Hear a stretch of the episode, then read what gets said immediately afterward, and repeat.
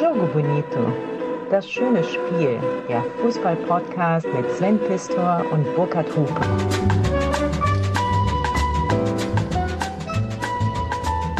Sven? Endlich mal ein Frühstück. Weißt du, dass ich froh bin, Es perlt. dass wir uns heute abends treffen? Wir treffen uns abends. Ja, ich stehe jetzt nicht stundenlang in der Küche rum. Du bist glücklich mit einer Flasche Bier. Wenn ich das früher gewusst hätte, ich hätte mir die ganzen Stunden schenken können. Ja, wobei morgens, Schatz, äh, ist es irgendwie auch noch anders bei mir. Ich habe da andere Jetzt Vorlieben. bist du wieder so. Du hast auch Deine schon wieder diesen, Tomätchen, du wenn du sie so diesen Blick. aus dem Ofen holst. Sven, wusstest du eigentlich, Geht das wusstest du Nein. eigentlich, welchen Rekord Per Haftorsson, der Torhüter der norwegischen Nationalmannschaft, innehält? Haftorsson. Ja, von 1972. Der Gab's sagte ja auch was. den rein ins Torsson? Gab's auch mal. Irgendwie, oder? Schieß Jetzt ins Torsson. Schweif doch nicht Keine ab. Ahnung. Per Haftorsson aus dem schönen Haugesund. Alter, du machst mich fertig. Du weißt, dass die Schweden mit den Norwegern überhaupt keinen Das ist mir Vertrag doch haben. komplett egal. Weißt du es oder weißt du Nein, es weiß nicht? ich nicht. Natürlich weiß ich es nicht. Per Haftorsson musste mit Norwegen in Rotterdam spielen gegen die Niederlande 1972 Football Total und die hatten so die Hosen voll, dass sie die Bude voll geknallt kriegen, Ja. dass der von der ersten Sekunde an Zeitspiel par excellence exerziert hat und nach fünf Minuten hatte der polnische Schiedsrichter die Faxen dicke und hat dem Haftorsson die gelbe Karte gezeigt. wegen Zeitspiels. Nach fünf Minuten? Es ist die, bis heute die schnellste gelbe Karte wegen Zeitspiels nach fünf Minuten tatsächlich. ja. Und was soll ich euch sagen? Was soll ich dir sagen, Sven? Am Ende stand's 9 zu 0 für die Holländer. Und es war das letzte Länderspiel Äh, von Per Burkhard- Haftorsson aus Haugesund. Wenn ihr das jetzt äh, hört und denkt, was ist denn das für ein Gekicher? Es ist nicht so, dass wir irgendwie zehn Lachsäcke auf dem Frühstückstisch stehen haben, ja, und die permanent umdrehen, sondern wir sind heute Abend mit Jogo Bonito live, wie wir es angekündigt haben, im wunderbaren Heimackenreuter und Leute da draußen, liebe Jogadores, so klingt das Publikum.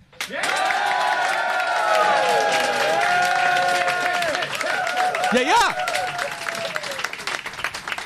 Weißt du, Burkhard, und ich Ja. finde es total rührend, dass äh, wir tatsächlich es schaffen, äh, Schalker zum Strahlen zu bringen. Also, und hatten wir ja eben, ne? Oder zum- Ja, ähm, ja, wunderbar. Die letzten Männer sind heute unser Thema. Du hast schon da Die den... Torhüter, ja.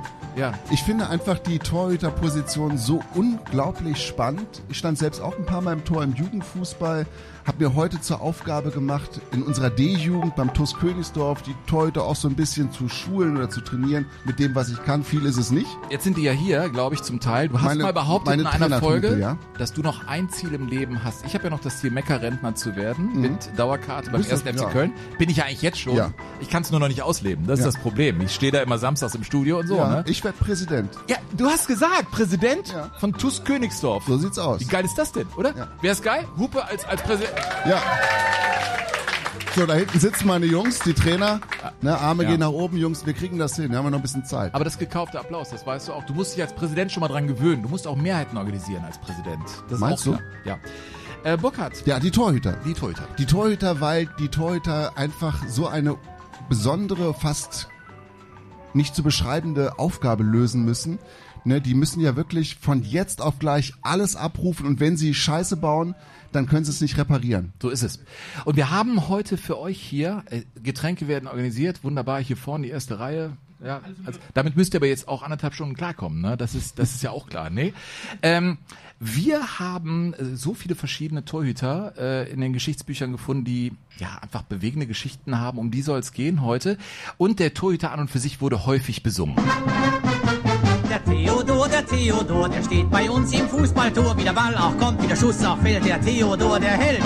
Die Männeraugen werden wach, die Mädchenherzen werden schwach. Wie der Ball auch kommt, wie der Schuss auch fällt, der Theodor, der hält. Und rollt der Angriff in unseren Strafraum. Dann kommt die Flanke und Schuss hinein, aber nein, aber nein, aber nein. Der Theodor, der Theodor, der steht bei uns im Fußballtor. Wie der Ball auch kommt, wie der Schuss auch fällt, der Theodor. Ich finde, das reicht. Ja. So. Theo Ling. Was? Das war Theo Ja, ja, ja. Aber du hast gesagt, ich fand ja Theoding super. Ja. Aber Burkhardt kommt so ein bisschen, ich weiß nicht, hast du rumgegoogelt, die junge Wenke Mürre? Ist das so eine deiner das, ersten das Fantasien? Weiß, ich weiß, wie Wenke Mürre aussah Anfang der 70er. Ja. Mein Papa hatte eine Musikkassette mit Wenke Mürre drauf. Und Wenke sah super aus. Im Tor, im Tor, im Tor und dicht dahinter Nein, bitte. Bin ich nah bei meinem Alter. Auf dem Fußballplatz. Okay, ja, ich, so, ich, ich muss wegmachen. Ehrlich? Wollt ihr es nochmal hören oder so- was? ey, oder? Ja, ja, ist Ey, ja gut. so. Mein Gott, ey. Aber da muss ich den Whisky aufmachen hier. Anders halte ich es nicht aus. Im Tor und ich dahinter. Frühling, Sommer, Herbst und Winter bin ich nah bei meinem Schatz. Auf dem Fußballplatz. Burkhard, Ich hab Du hast noch nie gesungen bei uns. Doch, hab ich schon. Du hast es nur nicht als Gesang wahrgenommen. Nein, du hast es einfach nicht als Gesang wahrgenommen. Aber ich habe, also ich muss jetzt schon meinen Whisky aufmachen und das ist nicht irgendein Whisky, liebe Leute. Ähm, das, das kann ich äh, sagen. Und zwar ist das eine Empfehlung von Steffen Baumgart. Der kriegt ja mittlerweile nur noch Whiskys geschenkt. Der hat mir gesagt, dieser eine Whisky. Da habe ich gesagt, okay, ich bestell den. Welcher ist das? Mhm. Das er hat mir den Link geschickt. Medizin, das weißt du schon, ne? Ja, aber dann kommt so ein Parfümfläschchen an. Das ist also die größte ja, Größe, die du bekommst. Und da ist, glaube ich, 0,5, 0,5 Liter sind da drin. Das ist ein japanischer Whisky. Ich will mal, wenn wir über die letzten Männer reden, Burkhard, dir schon mal was reichen. Nein, nein, Doch, wieso? So? du weißt, dass ich das überhaupt nicht trinken das, wenn kann. du hier mit Wenke Mürre um die Ecke kommst, brauche ich Ey, das. Wenke Mürre, soll ich euch was verraten? Als ich sieben oder acht Jahre alt war, habe ich mit dieser Musikkassette versucht, das Küssen zu lernen. Da habe ich Wenke Mürre immer geküsst. Auf der Musikkassette. Ey, das wird Eri, Erika Das- Bergeresk. Ja? Das, aber es war, es ist doch jetzt schon nach, ich darf das doch erzählen, oder nicht? Es Alter, ist das doch, wollen die Leute nicht wissen. das wollen, Wollt ihr das wissen? ja sicher. Ihr seid so verdorben, ey. Alter, wir haben gesagt, wir machen das für uns und nicht für die Leute. Du hast Küssen gelernt? Ja. Küssen mit Wenke. Zum nächsten Thema. Komm, lass uns mal Whisky trinken. Ich glaube, ich muss dich Ah, ich beruhigen. find's furchtbar. Also das ist ein Whisky, äh, wenn wir über die letzten Männer sprechen, der ist aus Japan. Ich mache jetzt, ich sag mal. Äh, Aus Japan der, ist der? Aus Japan, sagt äh, Steffen Baumgart, der ist sensationell. Ich habe einen anderen mit ihm getrunken, der schon fast die Zunge mit runternahm. Sven, Und dann haben sagt er, der ist aber Abend. mild. Dann habe ich gesagt, Ja. okay, Steffen, und Scheiß. Ja, komm der jetzt. hat 51,4 Prozent. Also ja, kannst du tanken, fährst du. Ne? So, also Prost.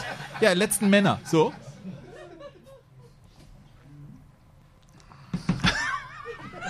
Hasse das Zeug. Geil, Das ist furchtbar. ey. Das ist, das ist, das hat der Knäbel vielleicht auch irgendwie im Schrank. Hast du den letztens gehört? Da bei der Pressekonferenz? Ja, da- ich weiß bis jetzt nicht, ob das. Auf Schalke. Das war ja eine Grabrede, ne? Oder Das war eine Trauerrede Grabrede? oder wie nennt man Das das? also- es ist einfach. Ähm, Burkhard, Ja. äh, eines müssen wir den Leuten da draußen sagen. Ja. Äh, und zwar haben wir heute tatsächlich bei den letzten Männern ursprünglich den Plan, ein, ein Kindheitsidol, mein Kindheitsidol äh, hier zu haben. Und er hatte auch zugesagt, ihr ahnt schon, dass er nicht gekommen ist. Und er hat mir das Ganze auch begründet. Toni Schumacher ist auf einem Familienfest. Und ich sage immer, Familie geht wirklich vor. Und äh, ich glaube ihm vollumfänglich, aber er wollte die Menschen da draußen und auch hier im wunderbaren Heilmackenreuter, ich glaube, das haben wir noch gar nicht gesagt, im Rahmen des Köln Comedy Festivals, sitzen hier heute 50 Menschen in einem kleinen, intimen Rahmen. Gefühlt heute, sind es aber 500, ehrlich es gesagt. sind gefühlt 500. Toni, Du, du, merkst, du merkst, wie ich das hier mache, ne? du hast den Laden im Griff. Ja, ja, du absolut. kriegst das schon mit, ne? Ja, aber ich Herr spar- Moderator. Ich spare mich auf. Ja. So, jetzt kommt so. Toni Schumacher. Hallo Sven, guten Abend zusammen. Ich wäre so gerne heute Abend mit dabei gewesen, aber Familie geht vor. Vielen Dank für das Verständnis. Es tut mir leid, dass ich nicht dabei sein kann. Das Thema wäre perfekt gewesen für mich, die letzten Männer, aber ich muss jetzt mal was arbeiten. Und es war ein Video äh, und dann nahm er den Staubsauger, Staubsauger? hoch, Staubsauger hoch und ging in die Ecke und legte los. Also Toni Schumacher heute nicht hier, aber er ist natürlich einer, äh, über den wir äh, reden jetzt zu Beginn, aber Ja. es gab so viele andere, deswegen ähm, ist es natürlich schlimm, weil ich Toni immer gerne bei mir habe. Das ist äh, wirklich toll, mit äh, ihm so in Verbindung zu sein, aber ich kann es immer verstehen. Familie geht vor. Toni Schumacher. Woran denkst du, wenn wir jetzt über Torhüter reden, bei Toni Schumacher? Was ist das Erste, was dir in den Sinn kommt? Erste Assoziation ist Battiston.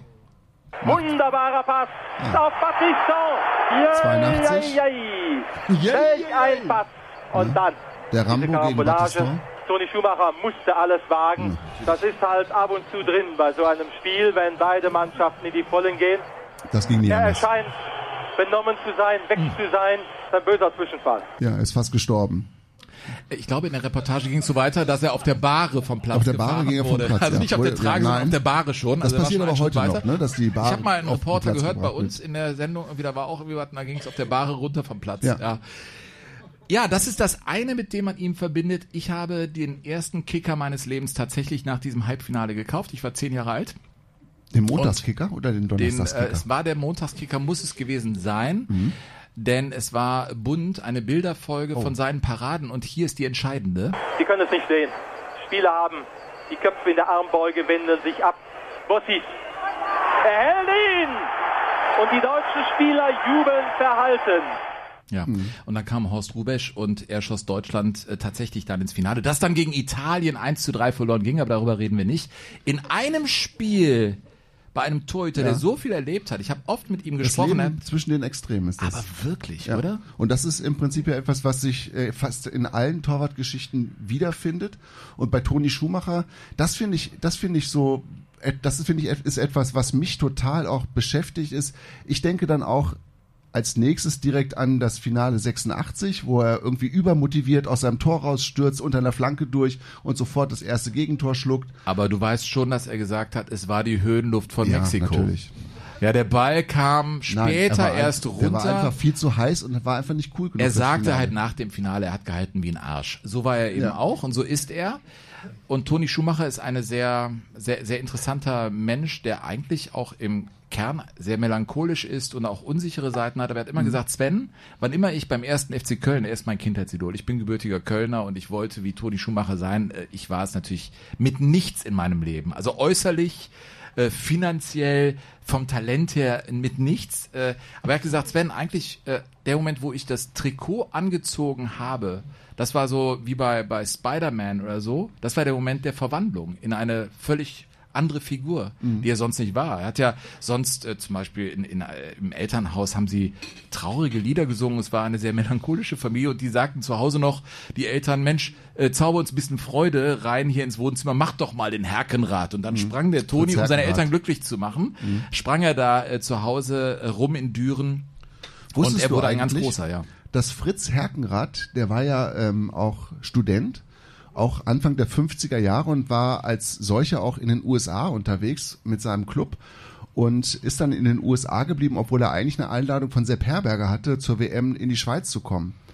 Fritz Herkenrath, der fliegende Schulmeister, so wurde er später genannt. Und er hat sich dann entschieden, einfach sein, sein, seine Privatreise durch die USA fortzusetzen und hat dann auf die WM verzichtet, sonst hätte er vermutlich anstelle von Toni Turek im Tor gestanden. Das ist ja der Hammer, ey. Fritz Herkenrath. Torhüter.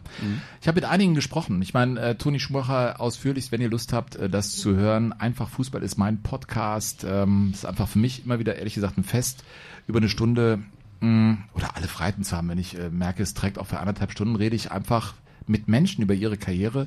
Und Toni Schumacher war, ich meine, in seinen Gemächern, muss man sagen, im Kölner Süden, dann mit Blick auf den Rhein, mit dem Kindheitsidol zu sprechen, das war wie, komm, schnapp dir eine Gitarre bei den Rolling Stones und du darfst mal mitmachen. Ja, das war zumindest so, so vom Gefühl. Ein anderer, den ich getroffen habe in St. Louis, Missouri, das, ähm, ja, ich habe ich schon hier im Podcast ein paar Mal erzählt, glaube ich, dass ich Austauschschüler war und eine ganz besondere Beziehung zu einer wertkonservativen, kreationistischen, äh, konservativen Familie, aber, aber äh, ich liebe sie über alle Maßen und besuche sie immer wieder, die Familie Shelton in St. Louis und da ist jetzt Lutz Pfannenstiel mittlerweile. Baut da eine Riesenmannschaft auf. Er hat mir erzählt, als ich ihn in St. Louis traf, dass die finanziellen Mittel da für ihn ganz andere sind als seinerzeit in Düsseldorf. Also der baut da eine Riesennummer auf, aber bei Lutz Pfannenstiel, einem weit gereisten Torhüter aus Zwiesel, Bayern, der ist ja wirklich Klaus Fischer auch, ja. der kommt auch daher. Ähm, der hat die Welt gesehen. Er hat Sachen erlebt, Burkhard. Und du hast gesagt, wenn du über Lutz Pfannenstiel kurz ja bei ich der möchte Episode die Geschichte erzählst, mit dem Pinguin hören. der war in Neuseeland und er hat Pinguine domestiziert. Zumindest er versucht. versucht. Also, ja, er hat's versucht. Ich habe immer schon so ein Fable gehabt für exotische Haustiere. Ich, er hat in Singapur zwei Affen, er hat so einen riesigen Leguan. Und dann wollte ich halt unbedingt, ich konnte nachts nicht mehr schlafen, habe die ganze Zeit von diesem Pinguin geträumt. Und da bin ich wirklich halt mich angezogen, so wie, wie so ein, sagen wir fast wie ein Panzerknacker, schwarz, schwarzes Hoodie und so. Bin dann nochmal 30 Meter gefahren mit dem Rucksack und habe mich genau, genau erinnert, wie der Kollege dort beschrieben hat, wo die Pinguine nachts sind und die schlafen dann in so Löchern am Strand. Hab dann mit Torwarthandschuh, ne, mit Torwarthandschuh habe ich dann irgendwann mal den Pinguin erwischt, in den Rucksack zurück. Aber der war doch total glücklich da, Lutz. Ja, der, Warum hast du ihn- denn mitgenommen? Ich ihn- wollte du ihn- wolltest ihn einfach haben. Ich wollte ihn kultivieren und als Haustier. Und habe halt dann gedacht, Pinguine, die brauchen Eis. Habe dann noch 40 Kilo Eis an der Tankstelle geholt, habe den Pinguin in die Badewanne gepackt mit Eis. Und am nächsten Morgen kam ich da rein und dann hat den Pinguin den dem war kalt. Ja, ist klar. ja klar, weil der war ja nicht ans Eis mehr gewohnt, weil er ist ja in Neuseeland geboren. Und dann kam halt der Präsident des Vereins, kam dann nachmittags kurz zum Kaffeetrinken vorbei, wollte kurz ins Bad, sag ich, ja, gehst du rein, aber denkt dir nichts von dem Pinguin, siehst der natürlich nichts ernst genommen, geht rein, sieht den Pinguin, du hörst ihn dann wirklich schreien, was ist hier los?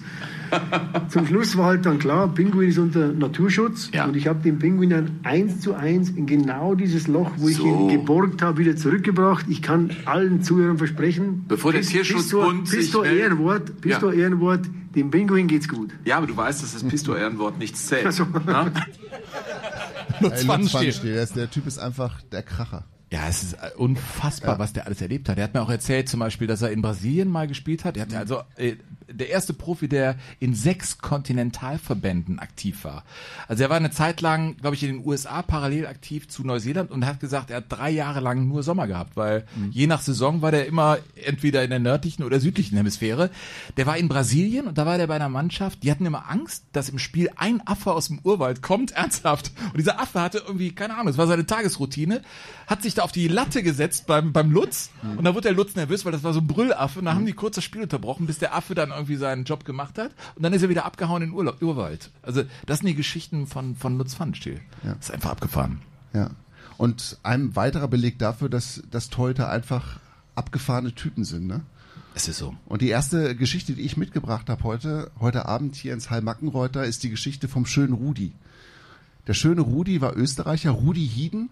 Und der war der, der ähm, Torhüter der österreichischen Fußballnationalmannschaft in den 30er Jahren. Und das war keine x-beliebige Fußballmannschaft, die österreichische Fußballnationalmannschaft, sondern das war das sogenannte Wunderteam, weil die einfach den besten Fußball spielten, ganz modernen Fußball, ganz anders als man das sonst kannte. Sie lösten sich von diesen Schemata, die so vorgegeben waren, WM-System zu spielen. Sie ließen den Ball viel mehr zirkulieren und haben die Leute einfach begeistert und sie hatten einfach einen großartigen Torhüter, nämlich den schönen Rudi, Rudi Hieden, der gebürtig aus der Steiermark war. Und der Rudi hat einen ganz normalen Berufsweg eingeschlagen, ist Bäcker geworden und hat dann eben auch immer noch Fußball gespielt. Und relativ früh hat man sein Talent erkannt und hat ihn nach Wien gelockt. Zum Wiener AC damals. Und dann fuhr er also mit dem Motorrad nach Wien, der schöne Rudi, und hatte sich verabredet mit den Präsidenten vom Wiener AC und, und mit den ganzen Honoratioren des Vereins. Und an so einem Alt, am Altstadtring war halt dieses Café, dieser Treffpunkt. Und der Rudi kam mit dem Motorrad vorgefahren, hatte seine Lederkluft noch an und kam also in der Lederkluft in dieses feine Lokal reingestiefelt. Und die Wiener hätten ihn am liebsten wieder rausgeschmissen. Und er wollte auch schon wieder nach Hause fahren. Weil es schickte sich nicht einfach. Nein, es passte einfach überhaupt nicht zusammen. Er fühlte sich dann auch total unwohl. Ja, kann ich auch verstehen. Und hatte am Anfang auch große Probleme, sich da zurechtzufinden, auch sportlich zurechtzufinden. Mhm. Und hatte dann auch so den ein oder anderen Aussetzer auf der Linie, weil das ist ja im Torwartspiel auch immer drin. Das war damals schon drin. Und er hatte einen Verteidiger vor sich, Karl Sestak, der war auch später auch Nationalspieler, der zu ihm dann sagt, ah ja, was willst du erwarten ist, kommst du aus der Steiermark, ist ja klar, und dann aus diesem, du kommst ja aus der Steiermark, das kann ja eigentlich nichts werden, ist dann Ja. das Steirer Goal geworden, das Steirer. Tor. Und das ist bis heute in Österreich ein gängiger Ausdruck dafür, wenn du einfach als Torhüter komplett neben der Spur, Spur bist, äh, bist und einfach einen Immer noch. reinlässt, Das ist das den, du, Wording. den du äh, einfach normalerweise halten musst. Und der Rudi Hieden hat sich aber dann durchgebissen und ist dann auch relativ schnell zu einer Art Volkshelden geworden, österreichischer Nationaltorhüter. Und er war so beliebt, dass die Kassierer vom Wiener AC nachher richtig glücklich waren, weil immer mehr Frauen dann auch zum Fußball gekommen Ach. sind. Ja, die haben dann quasi ihre erotischen Fantasien mit Rudi Hieden Ja, wir haben Tor deine schon ausgelebt. mitbekommen heute, deine, deine Ja, und die war nicht so verkehrt. naja. Auf jeden Fall, der schöne Rudi war dann irgendwie auch in den Gedanken der Frauen sehr präsent Mhm. und der Wiener AC war sehr erfolgreich. Der war so war Ja. so ungeheuer populär und ist dann eben in der Gründungszeit dieses Wunderteams war er halt der Keeper und über diesen Rudi Hieden ist auch ein Buch geschrieben und deshalb bin ich überhaupt drauf gekommen, das mal zu machen. Das steht schon ganz lange bei mir im Büro rum. Rudi Hieden, die Hand des Wunderteams und hier sieht man es auch, der hatte immer so einen schwarzen Wollpulli an und der hatte dann immer so einen, so einen weißen so einen Rollkragen oben und dann immer so eine Schirmmütze, die haben ja die Torhüter damals alle getragen und das war der schöne Rudi und der Biograf dieses äh, Buches, der David Hermann Meng, der hat das, finde ich, ganz gut zusammengefasst, was der, was der Hieden für ein Typ war, also was für ein Draufgänger. Der Rudi Hieden war so als Rudi Raubein ein bisschen verschrien. Also das war wirklich ein, ein Brutalinski zu seiner Zeit, hat den Stürmern auch die, die Nasenbeine, die Beine und so weiter gebrochen. Es ist das ein oder andere Mal auch zum Gerichtsprozess gekommen. Ich glaube, er ist nie verurteilt worden, wenn ich mich jetzt richtig erinnere. Aber äh, das war natürlich eine andere Zeit. Weißt du, dass ich mir mal eine Hand gebrochen habe im Skiurlaub und weißt du, wie mein österreichischer Chirurg hieß? Aufmesser. Ja, Ehrlich? ohne Scheiß. Aufmesser hieß der in Obertauern. Ja, weiter mit dir bitte. Ja, und der Rudi Hieden war auch gänzlich unbescheiden, muss man sagen. Also der hatte dann noch relativ schnell eine eigene Bäckerei in Wien und es lief alles so und er hat auch seine, seine Spatzel da am Start gehabt. Und der Rudi hat dann auch später, wenn er gefragt wurde, sag mal, deine Bedeutung so für die österreichische Nationalmannschaft, hat er gesagt, ja, ich war schon sehr, sehr wichtig ne, als, als Schlussmann und ohne mich wäre das alles nicht so gelaufen. Die hatten ein Spiel. Dieses Spiel begründete sozusagen den Mythos des Wunderteams. Das war das 8 zu 2 gegen Ungarn. Also die Österreicher haben Anfang der 30er Jahre mal 8 zu 2 gegen Ungarn gewonnen und man hat das wirklich als Weltsensation betrachtet. Und man sollte ja eigentlich denken, wenn eine Mannschaft 8-2 eine andere wegspielt, dann spielt der Torhüter an sich nicht so eine ganz große Rolle. Der Rudi Hieden hat es aber anders gesehen. Eigentlich sollte man glauben, äh, bei 8 zu 2 ist der Torhüter unnötig. Aber in diesem Spiel war es gerade das Gegenteil. Die Ungarn haben angegriffen, nur haben wir das Glück gehabt, jeder Angriff, den wir eingeleitet haben, hat zu Tore geführt. Rudi Hieden. Das Wunderteam übrigens ist eigentlich ein Zufallsprodukt, weil der damalige Bundestrainer Hugo Meisel, der wollte diese Mannschaft eigentlich gar nicht so aufstellen. Und es gab immer einen Treffpunkt am Altstadtring in Wien, wo sich die Journalisten und der Hugo Meisel, also der Bundestrainer, getroffen haben, auch vor Länderspielen, um so die Aufstellung zu durchzusprechen, die Mannschaft durchzusprechen. Und die Journalisten durften dann auch sagen, was sie wollten. Und dann war vor einem Spiel gegen Schottland der Hugo Meisel aber erkrankt. Und man musste also nun spekulieren, wen er aufstellen würde. Und dann sickerte die Aufstellung so durch und die Journalisten waren damit nicht einverstanden.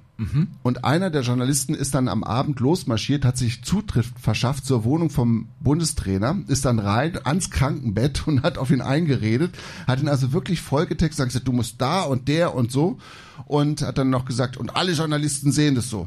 Alle. Und der Bundestrainer lag da im Fieber. Oh, echt? Und dann ist er zwei Tage später, danach war er wieder gesund, der Hugo Meisel, kam in das Café und hatte einen großen Zettel, wo die Namen drauf standen, der Mannschaft, die er jetzt nominieren würde für das Spiel gegen Schottland. Es war genau die Mannschaft, ne, die die Journalisten haben wollten und er hatte nur gesagt, ja, hier, habt's euer Schmiranski-Team. Das Schmiranski-Team, das dann später Schmiranski-Team? zum, das Schmiranski-Team, das dann später zum Wunderteam wurde. Echt? Ja. Unfassbar, ey. Ist damit die Geschichte von Rudi Hieden erzählt? Das ist der schöne Teil. Es gibt auch noch einen unerfreulichen. Der kommt aber später. Dafür haben wir dich ja hier. Ja, natürlich. In, äh, Jogo Bonito, muss man sagen. Ne? Wann immer es Abgründe gibt oder irgendwie Dinge, wo man denkt, okay, macht ja eh alles keinen Sinn mehr. Burkhardt ist der Maître. Ja? Äh, mein lieber Burkhardt. Ja. Mh, du, wir bekommen ja, bekommen ja viele äh, Mails rein äh, unter info.jogo-bonito.de. Sowieso haben wir eine wunderbare Landingpage. Äh, jogo-bonito.de, da kann man eintreten in den Club des Jugadores und uns unterstützen. Ich glaube, deine Frau, ähm, Die ist übrigens auch hier ist heute Ist Abend. die hier? Die ist hier. Ach, Mensch, steh doch mal auf. Applaus für die Frau von Burkhard Hupe. Also, du bist eine starke Frau. Ja? Das, das kann man wohl sagen. Die hat gesagt, ja. wir müssen mal sagen, dass wir freie Journalisten sind. Also Ja. Wir sind sozusagen vom redenden Gewerbe. Wenn wir nicht reden, dann ist der Kühlschrank leer. Wenn wir reden, ist der Kühlschrank voll. Oder? Ist das richtig? Kann man das so sagen? Sehr verknappt, ja. Sehr verknappt. Das Ja. heißt, ich habe mal, ich, ich habe ein paar Semester ja irgendwie äh, Betriebswirtschaft oder Volkswirtschaft oder wie das alles heißt, äh, studiert. Ich habe mal ausgerechnet, ich bin so dankbar, dass wir Unterstützer gefunden haben und ich habe das mal abgeglichen mit den Abrufzahlen und es sind, und ich bedanke mich wirklich von Herzen, was glaubst du, wie viel Prozent?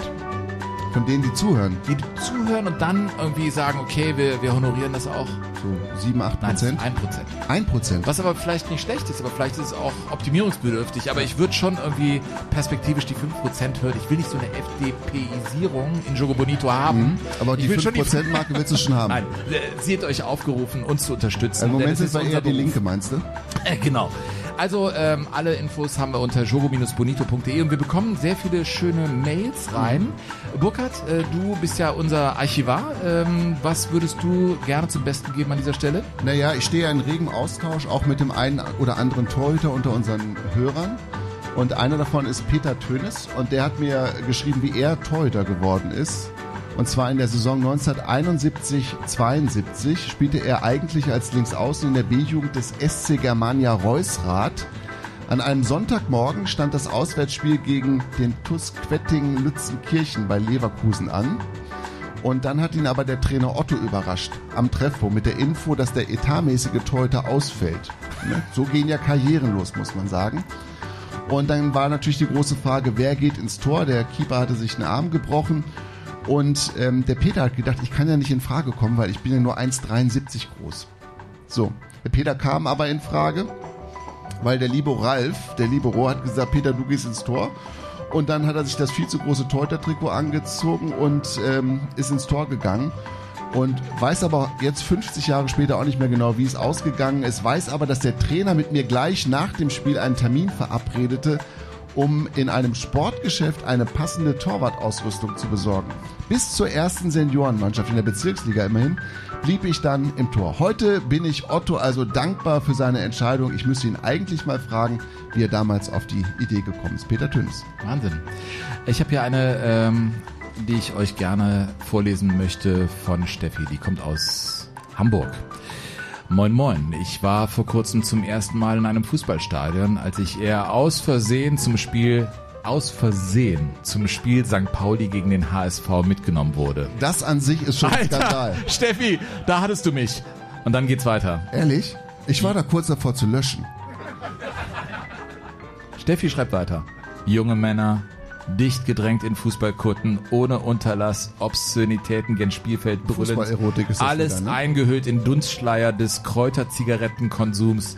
Dazu schales Bier, laute Rockmusik aus den Boxen.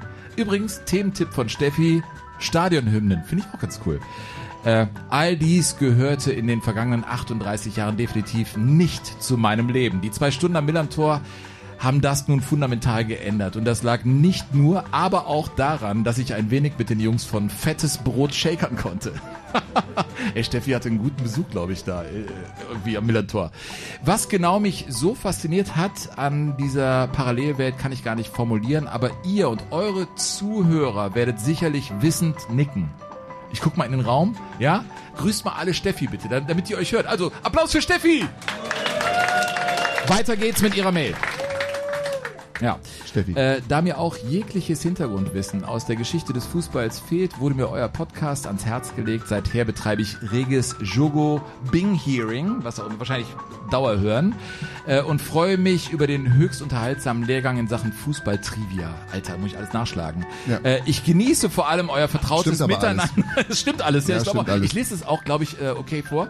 Äh, ich genieße vor allem euer vertrautes Miteinander am Frühstückstisch. Äh, Prost, Steffi, by the way. Also ist, äh, Du kannst meinen auch haben übrigens. Ich, oder wenn der brennt von richtig euch. im Hals. Dieses Baumgartsche Brennen ist das. Jetzt weiß Ja. ich auch, warum der so eine Stimme hat, Alter. Ähm, das vertraute Miteinander, das A und O eines jeden Podcasts. Der hupische, suffisant trockene Humor und die pistorische ansteckende Begeisterung und die Emotionalität gepaart mit euren geschulten sonoren Stimmen vereint ist zum besten Audioprodukt, das ich kenne und ich höre viele Podcasts. Ich danke euch auf Knien für viele eskapistische Stunden bis in den Schlaf hinein. Glückselige Grüße aus Hamburg, eure Steffi. Hast du die Worte alle nachgeschlagen? Alter, ich, ich habe mich in Steffi so ein bisschen verliebt. Äh, und wünsche ihr viel Deine Spaß mit dieser Folge, Abend, weil ne? mein Kopfkino sagt, die hört uns jetzt, während ihr Ja. sanftes Haupt auf einem Kissen liegt. Ja? Gute Nacht, Steffi. Nein, Steffi, ich habe noch, ich hab noch einen Auftrag. Wenn, wenn diese Nummer irgendwann mal vorbei ist, also Jogo Bonito, dann möchte ich bitte, dass Steffi das Buch über Jogo Bonito schreibt. Ja, eigentlich schon. Eigentlich schon. Ja, Ja. ja, es ist fantastisch. Es ist eine schöne, großartig. schöne Mail. Burkhard, äh, damit wären wir mit den Reaktionen eigentlich an Ich der Stelle. noch eine. Ich möchte noch eine Deine loswerden. Frau kommt auch hier. Die Ah. weiß, was du willst. Danke für das Bier, aber ich habe meins. Ich habe schon mal schneller getrunken, weil ich werde auch langsam alt. Du merkst auch, Weißt dass du? meine Frau auch ähm, Wurzeln im Ruhrgebiet hat, ne? Ich bin mit einer Dortmunderin verheiratet, Alter. Das, Das merkst du. so- Das merkst du Ja, sofort. sicher. so, ja. Ja. Roland, oder? Dann Aber ich fände sofort. die, die Fotos von der Bühne, auf der wir jetzt hier sitzen, oder an die Theke, fände ich schon verräterisch. Zwei Whiskygläser, vier Flaschen Bier. Ja. Ist das problematisch oder gehört das einfach dazu? Ja, noch sitze ich ganz gut. Also, wenn es ein Problem gibt, sage ich dir sagen. Bescheid. Ich bin locker, alles gut. Übrigens hat ja meine Schwiegermutter, die auch aus dem Ruhrgebiet kommt, Ja. hat ja zu mir, wo du ja vorhin das gerade mit dem, mit dem Geld und mit dem Club de Jogadores und der 5%. Stichwort Vertrieb, Vertrieb, abgearbeitet. ja. Ne? Okay. Wo ja. du das gerade gesagt hast, meine Schwiegermutter hat ja mal den schönen Satz geprägt, du machst den Mund auch nur auf, wenn du Geld dafür kriegst. ja, es ist so. Alter, ja. Ja. Ähm, sollen wir weitermachen oder willst du noch einen Nee, ich wollte gerne noch einen, weil das ist eine ganz gute Überleitung. Wir haben nämlich tatsächlich unter den Hörern in der Nähe von Frankfurt jemanden sitzen, den Hansi Steinle. Und der Hansi Steinle ist so ein netter Kerl, der auch eine Karriere als Fußballprofi tatsächlich hingelegt hat. Und zwar in den frühen 80er Jahren auch als Torhüter. Ach. Ja, Hansi Steinle hat für die Stuttgarter Kickers gespielt, hat mir das auch geschrieben und ich habe es nachgeschlagen. Und du weißt, ich habe alle Aufstellungen von allen Spielen aus der zweiten Fußball-Bundesliga. Es ist die Hölle, ohne Scheiß. Also Ja. wenn ich mit Burkhard Hupe zusammenarbeite, ich habe immer den Eindruck, ich arbeite mit dem lesenden Riesen. Ja. Aber ich habe meine Rolle so angenommen als, als Ernie und komme damit ab. klar. Ja. Ja. ja. ist in Ordnung. Jetzt Lies hörst jetzt mal. Ja. Ja, und der Hansi Steinle, ich muss das ja noch ein bisschen einleiten, damit ihr das auch wertschätzt. Und du vor allem. Ja, sehr- sehr gut, Bruder. So, der Hansi Steinle Ja. hat also als Torhüter für die Stuttgarter Kickers gespielt, Okay. hatte aber das Problem, dass er nur der zweite Torhüter war, hinter Werner Vollack. Das heißt, er hat nie gespielt, war 38 Mal Reserve in einer elendig langen Zweitligasaison, wo nach oben und nach unten gar nichts ging. Aber in dieser Spielzeit haben zwei spätere Weltmeister quasi ihre, ja, ihre ersten Spiele im Profibereich gemacht. Der eine war Stuttgarter Kickers.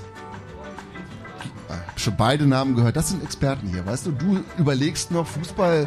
Hä? Ja, wofür habe ich meine Guido Buchwald und Jürgen ja. Klinsmann, genau. Und das finde ich so toll. Der hat, als Gebt mal bitte eure Daten äh, her, dann überweise ich zurück. Versteht ihr?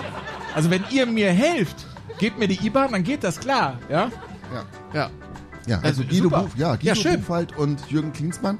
Und der Hansi Steinle ist dann später im Ausrüstergeschäft unterwegs gewesen. Das heißt, der hat die großen Torhüter, also wirklich die Ach, großen du bist noch gar nicht bei deiner Mail angekommen, oder was? Nein, ich muss erst mal erklären, wer das Hupe, ist. du holst echt aus, Alter. Wir sind schon eine halbe Stunde lang. Alter, wir haben noch gar nicht angefangen. Sven, wenn ich mich jetzt zurückerinnere an die letzten 30 Minuten, dann würde ich gerne mal die Redeanteile quantifizieren. Habe ich zu viel geredet? Ja. Nein. Ne, siehste? Nein. So. Ja. Also, der Hansi IBAN Steile, hast äh, der später auch übrigens einen Toni Schumacher ausgerüstet hat. Aha. Und der auch mir Fotos geschickt hat von ihm und Toni unterwegs. ne? und, zwar- Oder? und bei Reusch hat er gearbeitet, bei Kappa und so. Also der war schon viel unterwegs Also in alle. der Welt. Alle. Ja, und er hat dann eine Episode erzählt über Neri Pompidou. Kennst du den noch? Neri Pompidou? Bestimmt. Das ist der Torhüter der Argentinier gewesen, 1986. Und der sollte eigentlich auch 1990 ins Tor bei der WM. Und die wollten mit, mit Reusch quasi einen neuen Vertrag mit ihm abschließen. Und der Pompidou wollte aber zu viel Geld haben. Ach. Ja, und dann hat der Steine gesagt, das können wir nicht bezahlen. War natürlich auch sauer darüber, dass sich das jetzt so hochgeschaukelt hat und hat gesagt, okay, dann bringen wir mal die anderen beiden Torhüter, dann will, dann will ich mal gucken, ob ich mit denen was aushandeln kann. Und dann hat der Pompidou zu ihm gesagt, okay, ich bin ja die beiden Blinden. Also Burkhard, wenn du, wenn du bei der Mail bist, dann mache ich wieder die Musik. ich bring dir die beiden Blinden und dann hat er tatsächlich mit der Nummer zwei und mit der Nummer drei der Hansi Stein äh, den Vertrag ausgehandelt und einer davon war Sergio Golcochea. Ach, der. Ja. Golcochea sagt dir was. Ja. Wirklich? Ja. Oder ist das jetzt wieder nur Nein, so alles gut. vorgetäuscht? Nein, natürlich. Nein. Golcochea sagt Ja, dir was. ja, sagt Ja, ich muss immer nachfragen. Ja, das absolut. Wahnsinn. Manchmal, man guckt ja nicht hinter die Augen. Es ist Förderunterricht. Ja. Und Neri Pompidou hat sich, um es abzukürzen, ja, im zweiten Spiel einfach schwer verletzt, Schien- und Wadenbeinbruch bei der Weltmeisterschaft 1990 und Sergio Golcochea kam ins Tor, trug die richtigen Handschuhe, Hansi Steiner hatte alles richtig gemacht, Geld gespart und einen richtigen Superstar ausgerüstet. Alle waren richtig happy und das war seine große Geschichte im Weltfußball. Eine von vielen, muss man sagen. Er hat auch über Toni unheimlich tolle Sachen geschrieben. Also Hansi, vielen Dank und wann immer du noch irgendwas hast für mich, schick's mir und wenn es nur für mich ist, weil Sven nicht versteht. Ja. Burkhard, Ja? wusstest du eigentlich, wie der Bruder von Petar Radenkovic als Künstler hieß in den USA? Der, Ich will jetzt der, Bru der Bruder oder Ja. der Vater? Nein, der Bruder. der Vater hieß nämlich Ja, das ist egal. Rascha Ro Ja, ja, Der Rascha. Vater, ja, der hieß Rascha, Rascha Rodell. Rascha Rodell, richtig. Das ja. war der Vater. Aber der, der, der Bruder war Milan the Leather Boy. Milan the Wir sind in. Köln. Das geht, oder? Milan the Leather Boy. Okay. Ja, oder? Es wird, ja, das ist der Bruder von Petar Du driftest immer ab in diesem naja, Bereich, gut, das merkst du schon, ne? Radenkovic war ein überragender Torhüter Ja. und wir sind jetzt backstage, haben wir gesagt, okay, komm, lass uns mal über solche Jungs reden wie den Radenkovic. Und wir sind uns einig, nicht alle, die gesungen haben, waren gut, aber er war einer, der es konnte, ne? Ja, oder? das stimmt.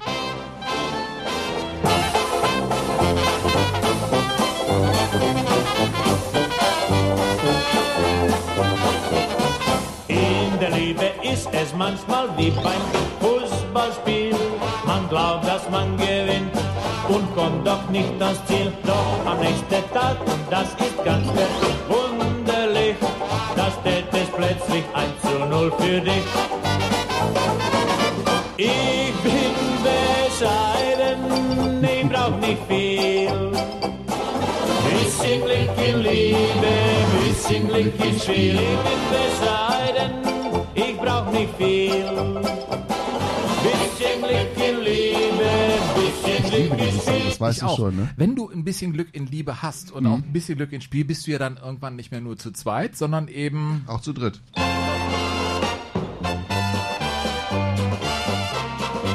das ist mein Lieblingslied. Ich habe keine Yacht für zwölf Personen.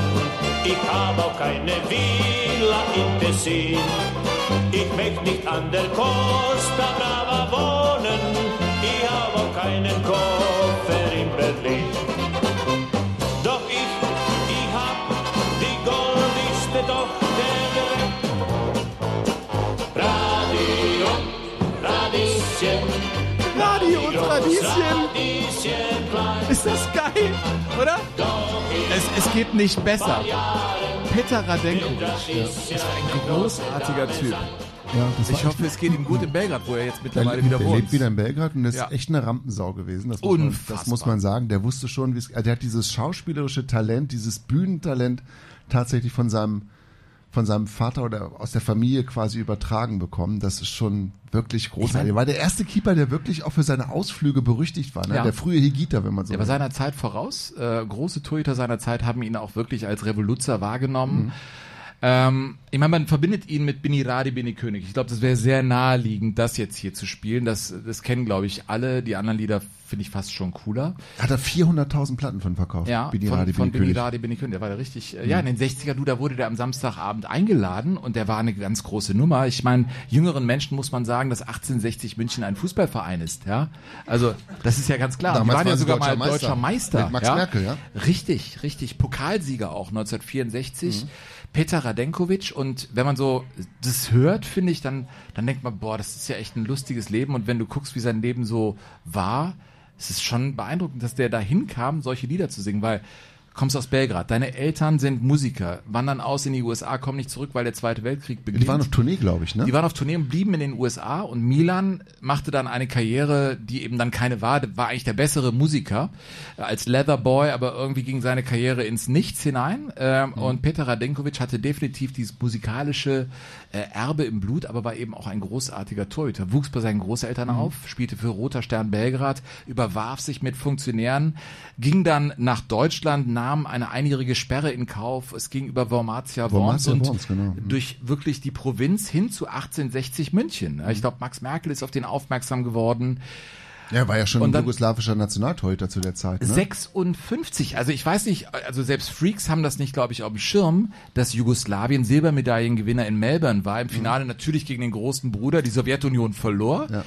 Äh, aber Peter Radenkovic war Silbermedaillengewinner und eigentlich für 58 auch der vorgesehene Mann für die Weltmeisterschaft. Aber dazu kam es dann nicht.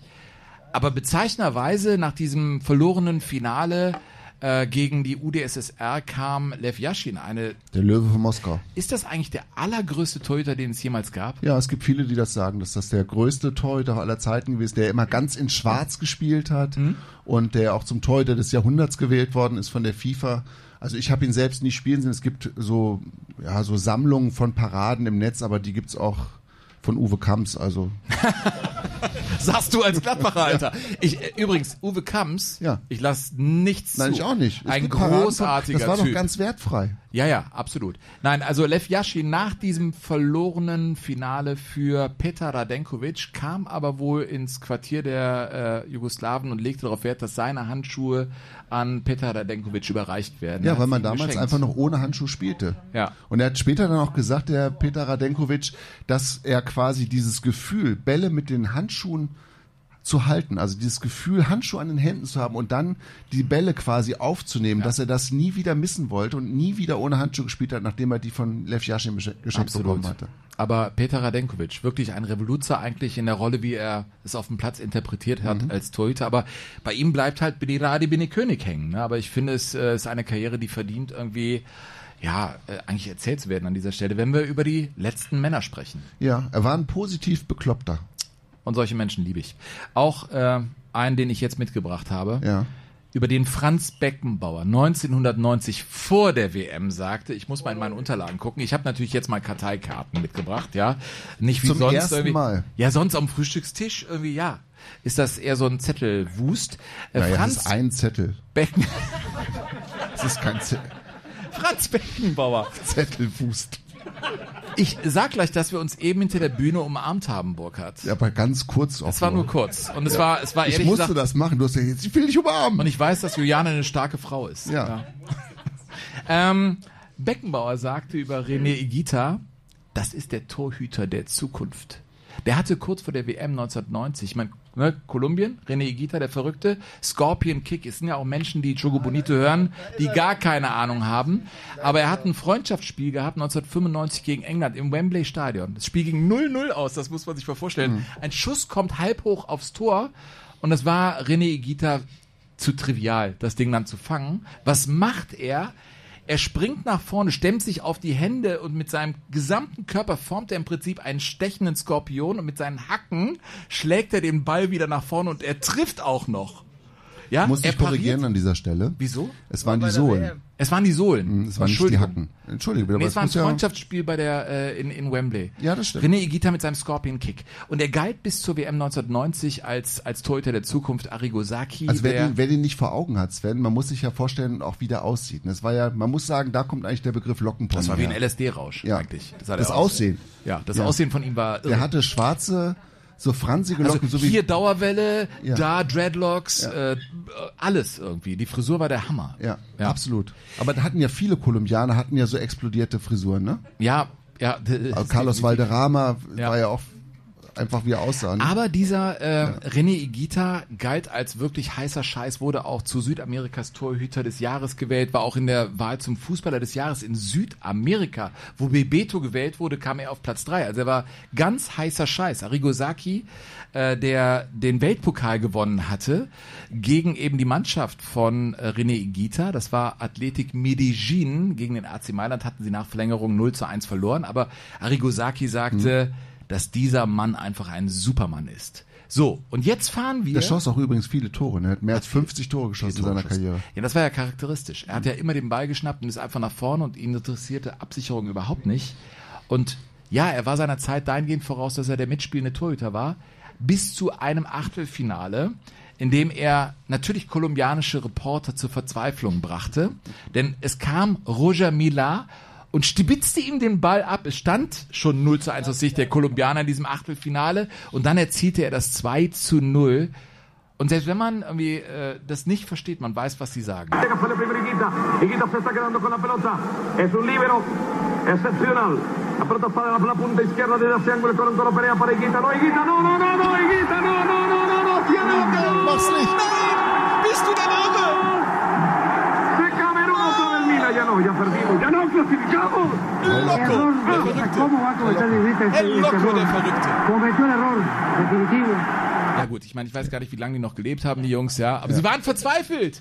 Und Kolumbien war raus. Ja, der Hegita hat ja dann auch später mal in so einem Entführungsfall Mhm. in Kolumbien hat er ja auch ganz, er hat einfach einen so einen Botendienst, glaube ich, erledigt, um diesen Entführungsfall zu einem glimpflichen Ende zu bringen. Er hat es dem Staatsanwalt auch so erklärt. ja, er hat und gesagt, wenn ich das nicht gemacht worden. hätte, ja, wäre genau. die tot. Ja. Ja. Ist dann aber dafür eingesperrt worden. Für sechs ging, Monate. Und die Leute gingen dafür aber auf die Straße, haben protestiert, dass er wieder frei kam.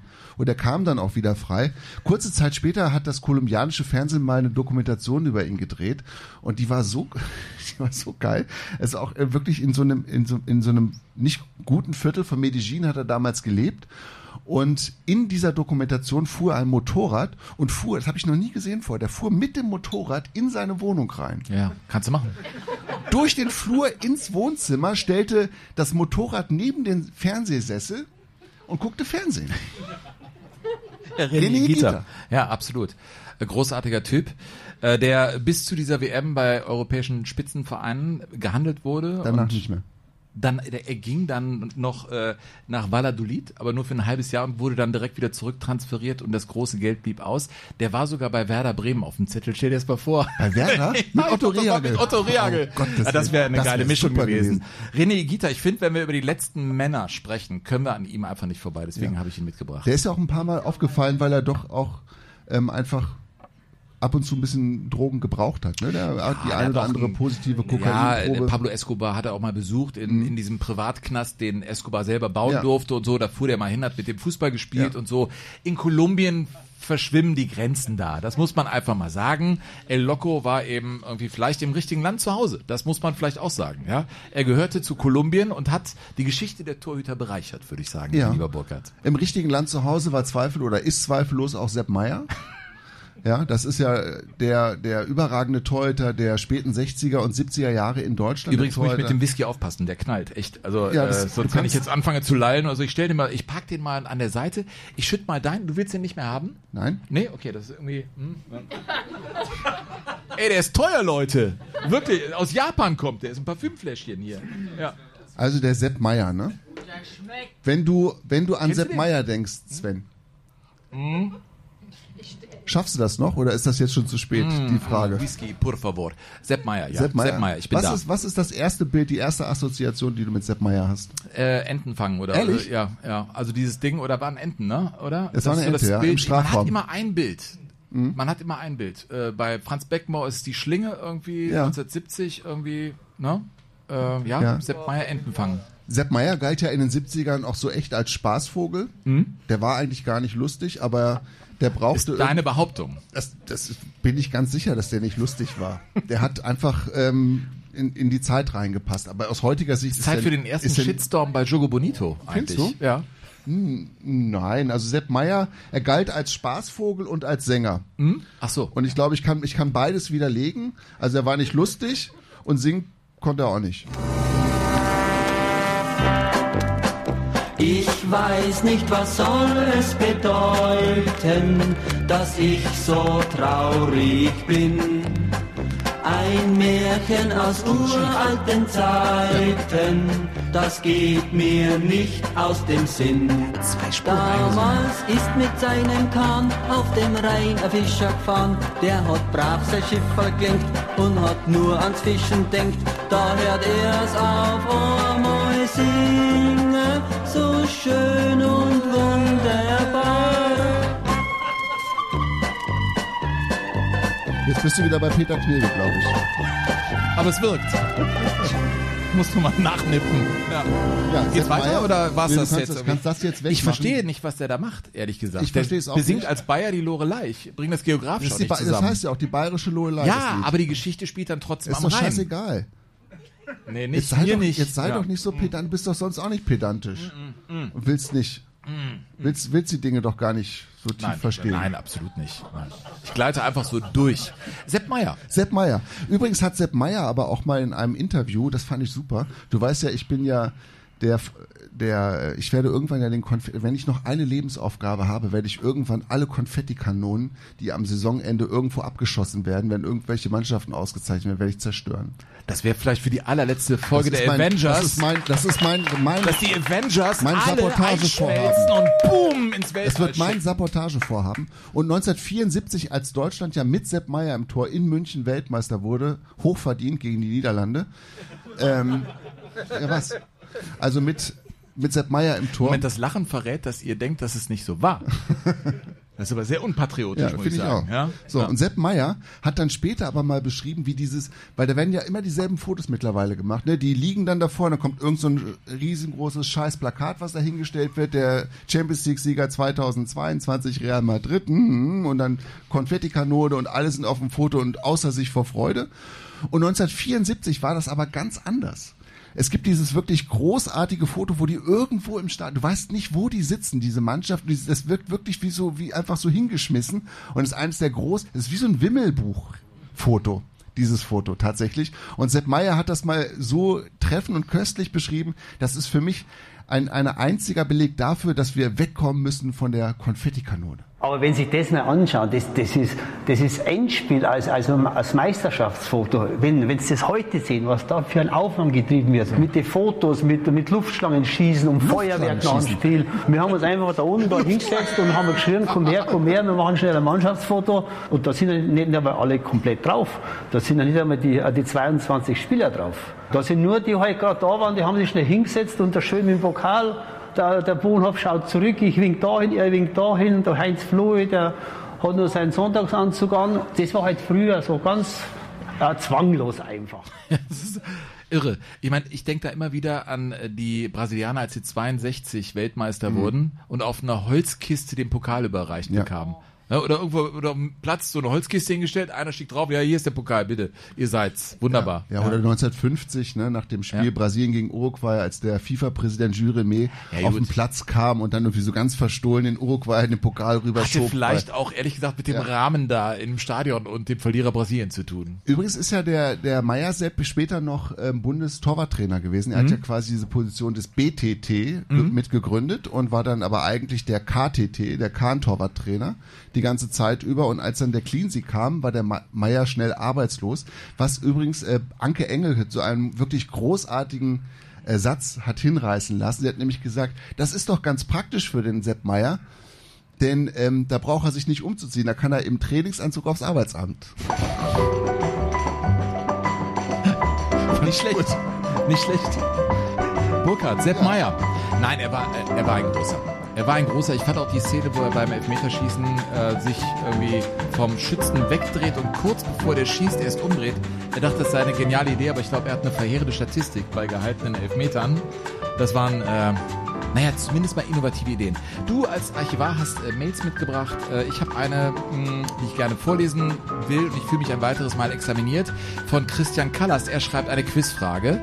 Die letzten Männer, auch ein toller Podcast, also das ist der, den wir jetzt gerade aufzeichnen. Also da geht er so ein bisschen in, in äh, haben wir Kredit bei ihm. Da freue ich mich sehr drauf. Vor allem dann, wenn die Geschichte von äh, Zamora, dem Spanier, äh, erzählt wird, den die Italiener ja 34 so übel zusammengetreten haben. Oder auch Heiner Stuhlfaut. Hier noch eine Frage, die du Sven, also ach, das ist eine Mail für dich, die du Sven stellen kannst. Wer ist der deutsche Nationaltorwart mit mindestens zehn Länderspielen und dem höchsten Gegentorschnitt? Es ist Adolf Werner. Weißt du, das ist geil, ich habe die richtigen Unterlagen. Ja. Adolf Werner, der spielte von 1902 bis 1923 für Holstein Kiel Ja, natürlich und auch für den SC Viktoria Hamburg. Schöne Grüße äh, hier von Christian, herzlichen Dank für diese Mail. Man nannte den übrigens Atschwerner Mhm. und er hat in 13 Länderspielen 35 Gegentore gekriegt. Das ist viel. Das ist sehr viel. Das ist viel. Also das, das, das ist krass. Ja. Ich hatte. Also der Schwolo äh, des frühen 20. Jahrhunderts, Du oder kommst was? immer wieder zurück zu Schalke. Das, er ist das. Oh, oh, er hat wieder einen weißt du, und er, Blick. Er, weißt du, und er tut immer so, als ob das Herz auch schon blau-weiß. Das ist einfach Blödsinn. Nein, nein, nein, ich habe ein großes blau-weißes Herz, das Ist das weiße so? oder königsblaues Herz. Weil du so ein Doppelherz hast, ne? Nein, ich weiß aber, dass Schalker so auch. Schalker müssen Masochisten sein und sie brauchen das hin und wieder. So, oder? Ja, es ist so. Ähm, Ja, Burkhard, ich habe du noch, ja, ich habe auch noch eine. Und zwar von Björn Wespe aus Björn Wespe. Und wir haben ja die letzte Folge gemacht über Top Schwitz. Und der Björn Wespe ist glühender Anhänger des FC Zürich. Und er war natürlich höchst gespannt, was wir über Top Schwitz, über seinen Verein rausfinden, auch über Juan Gamper, der den FC Barcelona mitgegründet hatte. Und da hatten wir ja in der letzten Folge erzählt, dass Juan Gamper die Farben auch mitgebracht hatte, nämlich das Blau und das Rot vom FC Basel. Und da hat der Björn aber heftig pro protestiert, hat er, weil der FC. Zürich und der FC Basel natürlich nicht miteinander gehen, dass das irgendwie so eine Geschichte ist, die sich gehalten hätte. Und wir schrieben hin und her und ich habe versucht, ihn ein bisschen zu beschwichtigen. Und er blieb aber bei seinem. Und dann hat er den Podcast irgendwann zu Ende gehört und schrieb dann folgendes. Das fand ich total toll. Lieber Sven, lieber Burkhard, ein toller Podcast, fantastisch und so viel FC Zürich. Lasst euch unbedingt nicht von allfälligen Betonungskorrekturen in die Irre führen, denn eines ist klar, unser Hochdeutsch ist alles andere als fehlerfrei. Kostprobe gefällig. Schweizer werden im Hochdeutsch immer vom Morgenessen und Nachtessen sprechen und sie werden sagen, ich habe kalt. Nicht ich friere, ich habe kalt. Die Schweizer halt, ne? Also, eure Recherchen waren 1A und ich habe vieles gelernt. Alles tipptopp. Ich finde die Idee eines Stadion-Podcasts übrigens sehr gut. Hierzu ein kleines Schmankerl von Berner Wankdorf. Als Robbie Williams dort mit seiner Kapelle aufgeschlagen ist, meinte er zum Publikum, Guys, is it true that the young boys are playing in the Wankdorf? Serious? Also, das war die Geschichte von Björn. Übrigens Stiftungsmitglied im Vereinsmuseum des FC Zürich. Also, der hat wirklich ganz genau nachgeschaut, was wir gemacht haben. leichte Jogo-Asche auf sein Haupt. Naja, wir haben ja gesagt, dass... Duldete das, was wir tatsächlich über sein Land gesagt haben? Ja. Und wir hatten ja gesagt, dass diese Farben auch, ähm, also als Beleg haben wir ja angeführt, dass Juan Gamper so eine Mütze aufhatte, so eine rot-blaue Mütze, die er aus Basel mitgebracht hat, die er in seinen ersten Jahren beim FC Barcelona auch getragen hat als Spieler. Und da hat er gesagt, das hätte er nicht gewusst. Ach. Und da hat er was dazugelernt. Das Sehr fand ich toll. Absolut, absolut. Mein lieber Burkhard, ähm, ich glaube, wir haben ja tatsächlich, ihr werdet es nicht glauben, wir haben das hier, wir sind, glaube ich, auch zeitlich, äh, ist okay. Leute, euch geht's gut? Meldet euch, ja? Moment. Wir machen das nochmal, den Schalke-Style. Leute, geht's euch gut? So, alles klar. Burkhard, wir äh, haben fast Halbzeit, wenn ich so unser unser äh, ja äh, unseren Plan hier sehe. Äh, ich sehe Tagesordnungspunkt 12, der schöne Rudi Teil 2. Ja. Der Rudi schöne Hieden. Rudi Teil 2, Rudi Österreich. Hieden. Ja, Österreich, ne? Und der hat also dann auch versucht, natürlich Geld zu verdienen als, als Profitorwart, der Rudi Hieden. Und äh, hat es versucht ähm, bei Arsenal London, die wollten ihn noch unbedingt haben, aber er hat keine Aufenthaltsgenehmigung bekommen in England. Die englische Spielergewerkschaft hat sich dagegen gesträubt, dass einer der besten Vereine in England einen Österreicher ins Tor stellt. Und die haben also alle Hebel in Bewegung gesetzt. Das heißt, er durfte immer nur für drei Tage auf der Insel sein und musste dann wieder zurück. Das heißt, er war die ganze Zeit auf dem Boot hin und her unterwegs zwischen Calais und Dover. Und immer wenn die Aufenthaltsgenehmigung abgelaufen war, musste er mit dem Training aufhören und wieder zurück. Angeblich ist er 40 Mal hin und her gefahren mit dem Schiff. 40? 40 Mal. Und ist dann aber später nach Paris gegangen. Das war dann irgendwie ein bisschen unkomplizierter und hat sich in Paris auch sehr wohl gefühlt. Ne? Der schöne Rudi kam auch bei den französischen Frauen ganz gut an und hat dann da auch wieder eine Bäckerei aufgemacht natürlich. Übrigens habe ich mal überlegt, Sven, wenn ich mal irgendwann auch nichts mehr mit meinem Leben anzufangen weiß, ich glaube, ich werde auch Bäcker. Und weißt du, wo ich, Warum? Eine Bäcker, weißt du, wo ich eine Bäckerei aufmachen würde? In St. Pauli auf der Reeperbahn. Wäh, Hupe, was weil denn? Ich, weil ich hätte, Warum? Weil ich schon, ich hätte schon einen Titel für die Bäckerei tatsächlich. Das kann jetzt schlimm werden. Ja. Brotaufstrich. Habt ihr es verstanden? Brot Szenenapplaus. Oder für Burkhard Brot auf. Muss Der man kommt das hier nicht erklären? an, ne? Der kommt- der wir zieht ja- der Wir zieht gar witzig. nicht. Der zieht gar nicht. Ich fand den auch ziemlich, es war ein Freezer. Ja. Ja. ja. Die Gegenlein. Du fandst den auch scheiße? Naja, Burkhard. Also Slow Clap? Okay, wir machen einen Slow Clap. Slow Clap? Okay, jetzt also. Ey, mach nochmal den, mach noch mal den Witz. Und dann dachte ich so, aha, aha. Also auf jeden Fall ist Wie- er dann in du die Paris. Bäckerei ist, er, nennen? ist er in Paris gewesen, der Rudi Hieden? Nein, wie würdest du die Und- Bä- Bäckerei Jetzt nennen? hör doch mal auf. Brotaufstrich. Ich fand den super. Das ist ein brutaler Applaus. Ich finde den noch gut. Okay, wir sind in Paris. Ja. Okay. Bei Paris. Hattest du nicht vor der, vor der Aufzeichnung gesagt, Burkhard, und heute bist sind wir ganz Wir freundlich? sind total lieb. Ja, ja, wir sind lieb. Also in Paris sind wir. mhm. Freundchen. Mhm. Noch ein Fehler. Und du weißt, ich werde ihn finden. Ich fand den ehrlich gesagt gut. Das ist das Schlimme. Ich fand ihn gut. Okay. Also Rudi Hieden war dann in Paris und Ja. er hat sich da sehr wohl gefühlt und ist dann tatsächlich äh, auch so weit gegangen, dass er den Französ die französische Staatsbürgerschaft angenommen hat. Und zwar, das ist jetzt wichtig zu wissen, und zwar bevor Hitler Österreich einverleibt hat, 1938. Ist er also schon französischer Staatsbürger geworden und ist dann auch ähm, in die französische Armee gekommen, auch in die französische Fußballnationalmannschaft, hat für die also auch Länderspiele tatsächlich gespielt. Das ging Wie damals. ging das denn dann? Keine Ahnung, es war auf jeden Fall, er hat drei Länderspiele gemacht für Frankreich und Okay. hat, hieß auch nicht mehr Rudi, sondern Rodolphe, Rodolphe Hieden. Und dann äh, begann ja der Krieg und er musste dann mit der französischen Armee quasi ähm, gegen die Deutschen und gegen die Österreicher, die nach Frankreich einmarschierten, kämpfen, wurde gefangen genommen und die Gestapo hat natürlich sch ziemlich schnell herausgefunden, dass er eigentlich österreichische Wurzeln hatte und vermutete, dass er sowas wie ein Vaterlandsverräter war. Rudi Hieden kam ins Gestapo-Gefängnis erst nach Trier, dann hier nach Köln, übrigens ins selbe Gefängnis, wo auch Konrad Adenauer saß. Und äh, das dauerte über ein Jahr, bis man dann festgestellt hatte, dass er schon die französische Staatsbürgerschaft vorher angenommen hatte, bevor Österreich und das Deutsche Reich quasi eine gemeinsame Nation bilden wollten. Und wurde dann freigelassen, ging zurück nach Paris, überstand irgendwie den Krieg und hatte danach aber im Prinzip nichts mehr. Und musste dann irgendwie sich über Wasser halten, wurde dann Trainer und ging dann auch in den Zirkus. Ging in den Zirkus Renz und trat dort als Torhüter auf und man konnte gegen den schönen Rudi Elfmeter schießen. Und das war damals eine ganz große Attraktion, gegen Rudi Hieden, den ehemaligen Torhüter des Wunderteams im Zirkuszelt der Familie Renz Elfmeter zu schießen. Und so hat er sich dann nach dem Krieg tatsächlich über Wasser gehalten. Wie fand er das selber? Keine Ahnung, das kann ich dir nicht sagen. Das steht im Buch nicht drinne. Aber das fand ich ist so eine Episode, boah, wo du denkst, krass, das geht dir jetzt ganz schön, ganz schön bergab. Und das ging auch dann so weiter. Dann ist er nach Italien gegangen und hat in Italien ein paar Vereine trainiert in der ersten, zweiten und dritten Liga, wurde aber immer kranker, hat ähm, einfach sehr viel geraucht und hat nicht gesund gelebt und hat dann ähm, einfach Ende der 60er Jahre musste ihm ähm, ein Bein amputiert werden. Und er ist dann äh, in das so ein, quasi in so ein. Siechtum reingerutscht und wollte zurück nach Österreich, weil er in Italien und in Frankreich keine Versorgung bekam und ist dann nach Österreich zurück und wollte dann da irgendwie in die Rentenkasse rein, dass irgendjemand auch seine ganzen Krankengeschichten äh, bezahlen kann. Und das hat dann so auf dem letzten Drücker auch noch geklappt, aber er ist dann völlig vereint, vereinsamt und verarmt. Ähm, sehr früh, er ist keine 70 Jahre alt geworden, gestorben. Rudi, der schöne Rudi. Traurige, Traurige Geschichte. Geschichte, ja. Wirklich traurige Mhm. Geschichte. Ja, ich hatte ihn überhaupt nicht auf dem Zettel. Danke, dass du sie erzählt hast.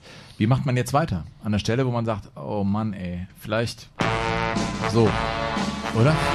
Das klingt vielversprechend.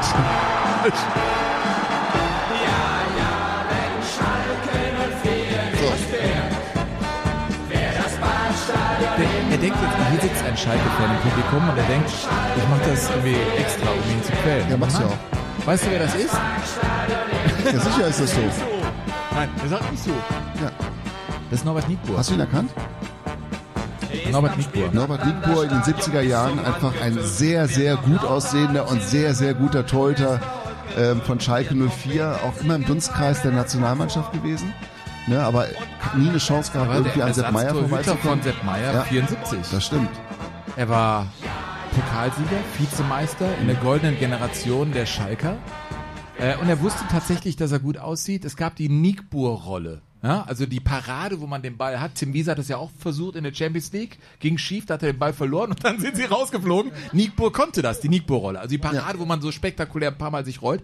Und äh, er hat auch gesagt, er hatte so eine Sprungkraft wie ein Panther, dass er mit der Hüfte so hoch springen kann, dass er die Latte berührt. Also so Mit der Hüfte an die La- Mit der Hüfte an die Latte. das ist doch eine Lüge. Ja, der hat an alles geglaubt. Der wollte ja eigentlich, er hat auch eine Ausbildung äh, als Trab-Rennfahrer. Ja, das muss ja machen. Ne, an der Galopprennbahn. Also ja, du studierst ja im Prinzip am Totalisator in Gelsenkirchen sieht's normalerweise in den 70ern. Und er wusste, dass er ziemlich geil aussieht. Thema bei Norbert Nickbohr waren immer die Frauen, sein Äußeres. Es gab ja auch, ach, er beschreibt es am besten selbst. In den Medien war ich viel präsent. Ich habe immer ausgeflippte Klamotten angehabt. Dann wurden halt eben Dauerwellen gemacht. Das war damals ja Mode. Lange Koteletten. Ja, da war das halt eben so, wie Beckham etc. etc.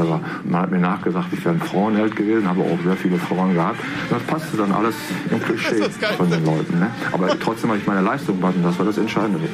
Man hat mir gesagt, ich sei ein Freund. Ja, ich hatte auch viele. Ja, ich hatte ja, das ist Norbert Nickbohr. Also das sind irgendwie äh, Jungs, die ich kann sie, also was heißt verstehen, aber also das war auf jeden Fall Norbert Nickbohr, ähm, der einen Moment, auf den will ich dann schon zu sprechen kommen, mein lieber Burkhardt hatte. Wobei ich habe noch einen Song von ihm. Ja, den. Ich trage die Eins auf meinem Trikot. Das kennst du aber, ne? Oder? Kennst du auch nicht? Nur zwischen den Schalker Fortbildungsveranstaltung hier. Ja. bin ich richtig froh. Der Jubel der Fans Du musst es bis zum Refrain aushalten ist jetzt, für weißt mich du? wie Von Ralf Siegel, glaube ich, geschrieben. Ich glaube ja. Jetzt kommt's gleich. Es geht um 44 Beine, wollen nur das eine. Ein bisschen nach Sido auch. Es wird ein bisschen Roland Kaiser-mäßig. 44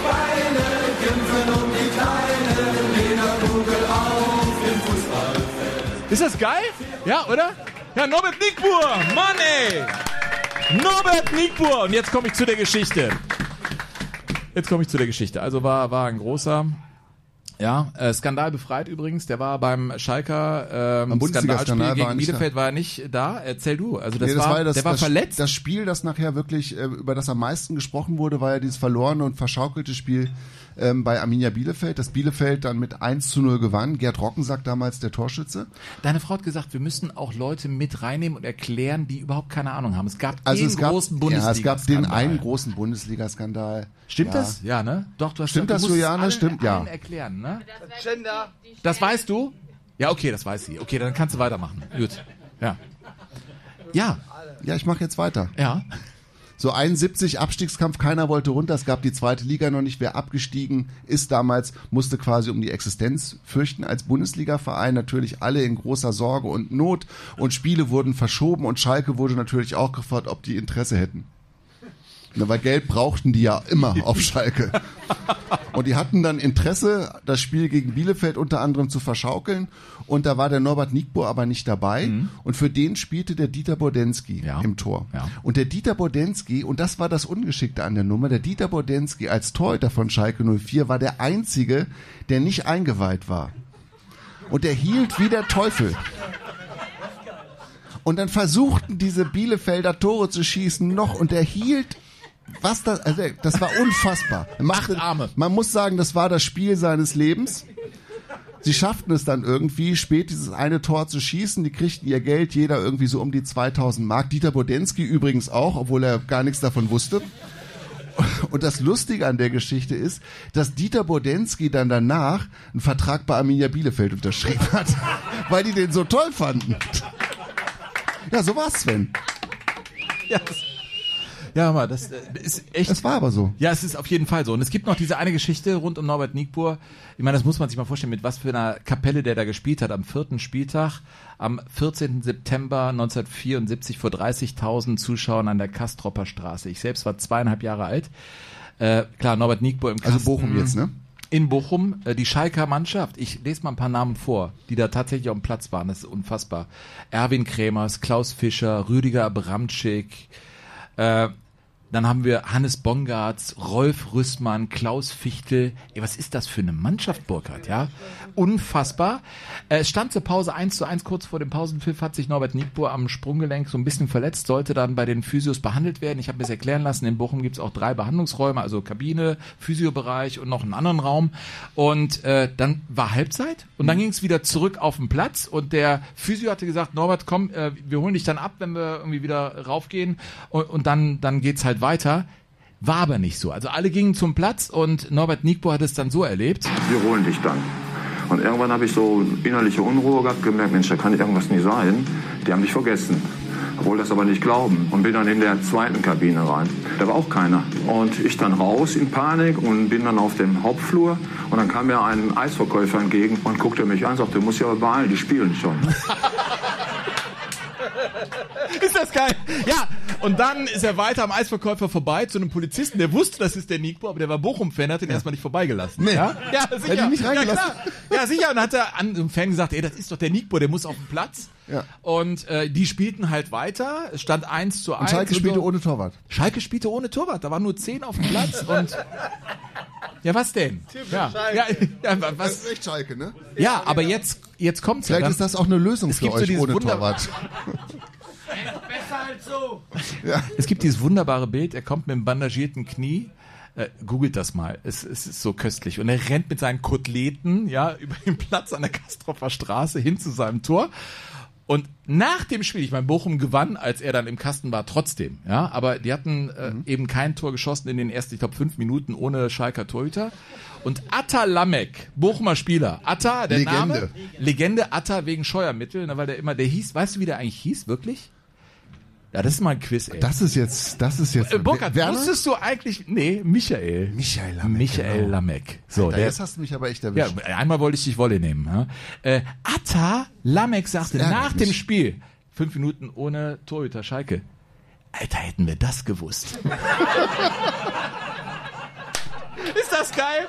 Ey, Leute, also, äh, es geht nicht besser. Es, es sagt mir so viel übers Leben aus. Es bringt mir auch was, weil ich denke, mein ganzes Leben ist ja so. Ja, ja da war Fußball noch eine Metapher für so vieles. Ja. Hätten wir das gewusst, Alter. Ich habe eine Mail gekriegt, oder wir haben eine Mail gekriegt, Sven, die mich sehr an mein eigenes Leben erinnert hat. Wir sind ja auch beide Familienväter. Und äh, es, Oh ja. gibt, es gibt da eine Geschichte, die erzählt wird von Steffen aus Bremen ähm, über sich und seinen Sohn Joscha. Und ich habe ihn gefragt, ob ich die Geschichte erzählen darf. Sein Sohn ist mittlerweile 14 und ähm, sein Sohn ist großer Anhänger von Werder Bremen. Und 2013, also vor neun Jahren, als sein Sohn noch sehr klein war, ne, als sein Sohn noch sehr klein war und noch nicht in der Schule war, da haben sie in der Rückrunde gegen Bayern München gespielt. Und ähm, dann wurde auf den Wunsch von Joscha hin das Spiel nicht wie üblich im Radio gehört am Samstagnachmittag, sondern sie haben was anderes gemacht und ähm, haben dann Wir essen Pizza und so weiter und haben, Sportschau haben sie Sportschau sein lassen, wussten die Sportschau, das kommt ganz am Ende in der Sportschau. So, und dann, wir kannten also alle das Ergebnis nicht. Es ist das letzte Spiel in der Sportschau und wir sehen, wie Bremen ein Tor nach dem anderen kassiert und einfach total beschissen spielt. Das Spiel ging 6-1 aus. Also die Bayern gewannen es 6 zu 1. Laune ist also auf dem Tiefpunkt. Mein Sohn stocksauer, nicht traurig, als ich ihn ins Bett bringen will und er auf der Badewanne sitzt. Das ist so dieses Bild, was bei mir sofort auch tausend ähm, Dinge äh, anzündet. Als er auf der Badewanne sitzt und, die, und sich die Zähne putzt, sagt er, Papa, ich will ab jetzt kein, ich will jetzt kein Werder-Fan und, und das mehr sein. Und dann verschwindet, schreibt der Steffen, verschwindet unter einem riesigen Schluchzen und Schniefen und Weinen, verschwindet der Kleine im Bett. In dem Moment, als er es aussprechen will, merkt er, dass er sich das gar nicht aussuchen kann, Fan von Werder zu sein. Er ist es und er ist es natürlich nach wie vor. Und das ist so eine Geschichte, Ja, du kannst dir den Verein nicht aussuchen, er kommt einfach zu dir und du wirst ihn nicht los. Dein Absolut. Absolut. Das war eine schöne Geschichte. Burkhard, lass uns sagen, wie es ist. Sowas rührt uns. Also wir Total. haben jetzt, ähm, meine Güte, ich arbeite seit 1997 bezahlt als Sportjournalist. Das ist mein Beruf. Äh, aber das, was wir an Feedback an solchen Abenden wie hier bekommen und was wir in euren Gesichtern sehen und was wir hier erleben und erzählen dürfen und wir merken, ihr habt auch so einen Hunger danach, ähm, bekommen wir in diesen Feedbacks, die wir geschrieben bekommen. Du hast es genau richtig beschrieben. Wenn wir dann so äh, am Morgen wieder in unserem Postfach eine Mail sehen, dann lesen wir die durch und es ist so schön zu hören, dass es anderen Leuten genauso geht, dass ihnen Fußball, ich weiß immer noch, ehrlich gesagt, weiß ich immer noch nicht, warum Fußball alle Menschen so bewegt. Ob es so das große Gemeinsame ist oder das chaotische Spiel, dass wenig Tore fallen. Ich weiß gar nicht, was es eigentlich ist. Ist auch nicht wichtig. Es ist da. Aber es ist einfach Es da, ist da. ne? Ja. Äh, also das ist eine Mail, die an info@jogo-bonito.de ging. Eine kommt von Stefan, die lese ich noch vor. Moin Sven, moin Burkhard. So, ich habe jetzt alle Folgen durch und stelle fest, alle 14 Tage ist euer Podcast wie ein Treffen mit guten Freunden auf ein Bier. Morgens, hallo? Äh, keine Ahnung. Ja gut, man kann uns ja dann auch abends hören. Einziger Nachteil hierbei, ich höre nur zu. Zu meiner Lieblingsfolge, Knochenbrecher, das hören wir immer wieder. Ja, das ist so diese Splatter-Folge, Knochenbrecher und Menschenfresser. Die müssen wir nochmal machen. Und der Rubrik Was macht eigentlich? Äh, noch eine kurze Geschichte. Ich war zu meiner aktiven Zeit bei Preußen Münster, zweite Mannschaft. Eher fußballerisch limitiert unterwegs und hatte öfter mal Krach mit dem Ball, aber immer heiß wie Frittenfit. Wir spielten damals in der Landesliga und waren zu Gast bei der Spielvereinigung Rot-Weiß Hillen-Recklinghausen. Wer kennt sie nicht? Äh, Dort spielte der Kult-Sechser Lothar Wölk vom VfL Bochum und auch vom MSV Duisburg seine letzten Jahre als Fußballer im Amateurbereich. Das klingt gefährlich. Äh, Das Spiel war 5 Minuten 30 alt und Lothar kam nahe der Mittellinie mit gestreckten Beinen auf mich zugeflogen und nur durch einen Sprung zurück konnte ich ein gesundheitliches Fiasko vermeiden. Als er sich umdrehte, musste ich ihm leider von hinten auf die Hölzer treten. Und Überraschung, der Schiri hatte die Situation dann im Blick und zeigte mir glatt rot. Ja. Weißt du, warum der Wölk eben bezahlt gespielt So. hat, ne? Der weiß, wann man's macht, ne? Ja, nach genau sechs Minuten persönliche Bestzeit, Platzverweis. Das Spiel ging übrigens 4 zu 2 verloren. Es war ein Scheißsonntag. Euch weiterhin alles Liebe, alles Gute, Stefan. Ja, großartig. Ja, das Großartig. sind Geschichten, oder? Finde ich cool. Sven, wir haben es ja schon gesagt, ähm, die Rolle des Torhüters pendelt ja eigentlich in jeder großen Karriere zwischen Genie und Wahnsinn. Und wir kommen jetzt zu zwei Lebenslinien, die ähm, ja auch, finde ich, sehr bemerkenswert sind, weil wir haben es ja eben schon mal versucht anzureißen, es bleiben ja immer so bestimmte Szenen im Kopf hängen. Und äh, jetzt kommen Mhm. wir zu einem Torhüter, der als bester Torhüter Südamerikas galt, Ende der 40er und Anfang der 50er Jahre, Moacir Barbosa. Das war der Nationaltorhüter von Brasilien. Und zu Gordon Banks, die Bank von England, Banksy, der englische Nationaltorhüter, der dafür sorgte, dass Deutschland nicht Weltmeister wurde 1966, sondern diese Engländer. Mhm. So. So, und bei Barbosa ist es so, der wirklich, er galt als Wundermann zwischen den Pfosten, spielte eine überragende Weltmeisterschaft 1950 in Brasilien und es kam zu diesem allerletzten Spiel gegen Uruguay. Das war die einzige Weltmeisterschaft, wo es kein klassisches Endspiel gab, sondern eine Finalrunde, wo nochmal jeder gegen jeden spielte und dann gab es ein Tableau und wer ganz oben stand, der war Weltmeister und dann eben darunter der Vize-Weltmeister. Dieses letzte Spiel zwischen Brasilien und Uruguay war aber de facto ein Endspiel, weil beide Mannschaften ungeschlagen waren. Den Brasilianern hätte allerdings ein Punkt gereicht. In der es waren Zelle- 200.000 Zuschauer im Maracanã-Stadion, das gerade gebaut worden war. Es bis heute die größte Kulisse. Ja. Wie viele Kataris gibt es eigentlich unterm Strich? Naja, ein Zehntel der Bevölkerung da hat im 300.000? Prinzip- Ja, also es ist wirklich sowas, so. ne? Ja, Da ja. in, allein in Rio waren 200.000 Brasilianer wegen des Fußballs im Stadion und waren natürlich da, weil sie wussten, wir werden's. Wir werden's. Am Abend vorher übrigens haben die brasilianischen Nationalspieler schon jeder eine Uhr geschenkt bekommen und die hatte eine Gravur, diese Uhr, da stand drauf den Weltmeistern. Nein. Ja. Ich weiß, dass am Morgen des Finals in den äh, Zeitungen schon stand, das sind unsere Weltmeister Genau. und die Mannschaft abgelichtet war. Nee, die haben eine Uhr bekommen, da stand drauf den Weltmeistern. Das wusste ich nicht. Und dann gab's also dieses Spiel gegen Uruguay und die Uruguayer haben sich gedacht, naja, eine Außenseiterchance haben wir immer. Und das steht zur Pause, steht das Spiel 0 zu 0 und dann nimmt alles den eigentlich erst einmal erwarteten Gang, denn Brasilien geht mit 1 zu 0 durch Friassa in Führung. Na ponta direita para Friaça, que lutou contra Rodrigues Andrade, perdeu, mas Zizinho recupera.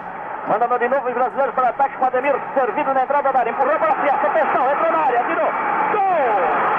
Gol brasileiro! Die waren damals auch schon gut, oder? Ja, wir, wir beide waren ja da in Rio. In dem Stadion.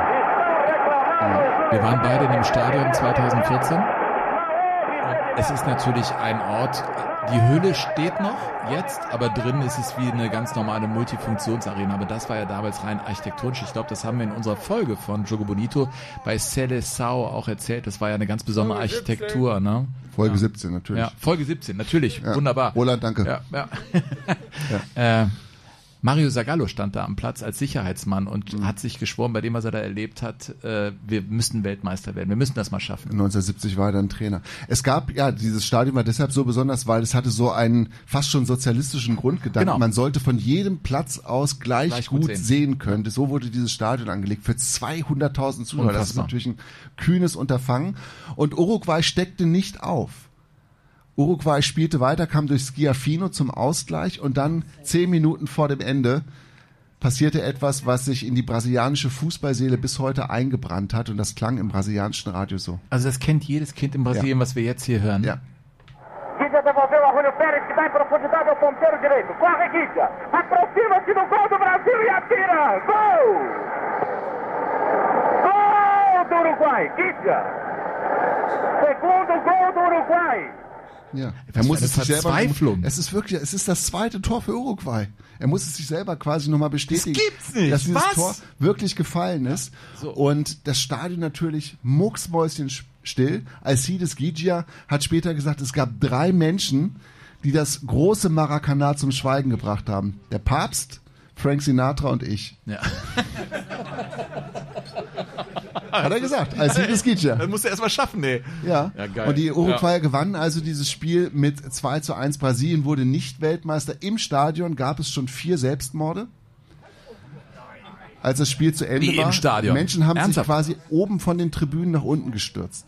Es gab ja diverse Herzinfarkte, die dann tödlich endeten. Es gibt unterschiedliche ja, dafür Zahlen haben wir den. Burkhardt hier in Jogo Bonito. Also das ist ja auch ja, klar. Es ist ja, aber es ist ja einfach so. Ja, es ist ja so. Wahnsinn. Es ist also eine, man, man sagt bis heute, es ist der Maracanazo, Mhm. der Schock von Maracana und der wirkt immer noch nach und es hätte vielleicht eine Linderung dem, dem Torhüter Barbosa, den man für dieses Tor verantwortlich machte, weil der, der, der Gigia kam über den rechten Flügel angelaufen und Barbosa dachte, der flankt auf jeden Fall in die Mitte, macht den einen Schritt nach vorne, macht die kurze Ecke auf und Gigia schießt natürlich in die kurze Ecke rein. Und man sagt, das sei der größte Torhüterfehler in der brasilianischen Fußballgeschichte gewesen. Und Barbosa ist nach diesem Spiel ja nie wieder glücklich geworden, muss man sagen, nach diesem Fehler, weil er immer für dieses, für diesen großen Fehler, für diese große Wunde verantwortet. Er allein. Und er hat bis zu seinem Lebensende gesagt, in Brasilien kriegst du, wenn du jemanden umbringst, 30 Jahre Gefängnis. Ich leide jetzt schon fast 50 Jahre an diesem einen Tor, werde ich für dieses eine Tor bestraft. Er wurde von der brasilianischen Fußballöffentlichkeit bis zuletzt geschnitten. Der hat mal versucht, bei einem brasilianischen ähm, WM-Trainingslager oder bei einem Testspiel hat er mal versucht, irgendwie Kontakt mit Tafarel damals aufzunehmen, mit dem brasilianischen ja, Nationaltorhüter. vor der WM 94 war das. Genau. Und da hat ihn Mario Zagallo, Ja. der war damals auch im Staff dabei, Ja. hat Ja. ihn weggeschickt. Hat gesagt, Nein, schick den weg. Der Ja. bringt, der bringt nur Unglück. Bringt ihn weg. Wie so eine Voodoo-Puppe eigentlich. Komplett. Ja. Und das ist die Geschichte von Barbosa. Und das eigentlich Tragische daran, Sven, ist, dass es auch einen rassistischen Unterton hat tatsächlich, weil Barbosa der erste farbige Torhüter gewesen ist, Mhm. der für Brasilien im Tor stand. Und es gibt bis heute natürlich auch in Brasilien, ein, was heißt natürlich, es ist so, es gibt ein großes Problem mit Rassismus und man hat gesagt, in dem Moment, wo es drauf ankam, hat es der schwarze Keeper nicht gebracht. Pelé hat das Finale am Radio gehört mit seinem Vater, Mhm. äh, der von einem der Spieler, die tatsächlich in diesem Finale auf dem Platz standen, der war auch ein begnadeter äh, Fußballer, der Vater von Pelé, äh, der hat ihn in die Sportinvalidität mehr oder weniger getreten und spielte da dieses Finale und er schwor seinem weinenden Vater, also Pelé, äh, ich werde das mal machen. Und Mhm. da kann man sich ja vorstellen, was das ihm bedeutet hat, dreimal mit Brasilien Weltmeister zu werden. Weißt du, was ich noch interessant finde? Mhm. Weil wir sprechen natürlich vor allem über Lebensgeschichten, über so Missgeschicke oder Dinge, die passiert sind. Eben haben wir gesagt, äh, Igita war einer, der rausging oder äh, Peter Radenkovic hat das äh, Spiel revolutioniert. Hier war es doch so, dass der Barbosa im Prinzip das Gleiche erwartete wie beim 1 zu 1 und deswegen diesen Schritt machte. Das heißt, du musst ja ins Risiko gehen. Also es war ja nicht ein willkürlicher Schritt raus, sondern er dachte, ja, der wird flanken und deswegen mache ich jetzt schon den Schritt raus und Genau. antizipiert die Situation. Eigentlich, wenn es gut geht, sagt man genial, aber er schoss ins kurze Eck Ja. und dann war der Ball drin. Also da hängt das Leben an einem seidenen Faden und dann wird es doch willkürlich. Und das ist schon Ja. dramatisch. Ja, aber das sind so diese Extreme, die der, denen der Torhüter immer ausgesetzt Ja, gewesen ist. Und krass. das musst du als Torhüter auch aushalten können. Wenn du das nicht aushältst, dann bist du auf der falschen Position. Ja, Gordon absolut. Banks war definitiv auf der richtigen Position. Gordon Ja, Banks, der große Keeper der Engländer, der 1966, habe ich ja schon gesagt, im, im Tor stand und Groß 1970 dann auch wieder für die Engländer. Mhm. Und 1970, und das sagt man bis heute tatsächlich in England, gab es in Mexiko bei der Fußball-Weltmeisterschaft, damals Gruppenspiel England gegen Brasilien, gab es die Parade des Jahrhunderts. Die, Des best, Jahrhunderts. die beste Torhüterparade aller Zeiten. Die allerbeste. Ja, die allerbeste. Wir hören sie gleich, weil Banksy schildert sie nach, Gordon Banks.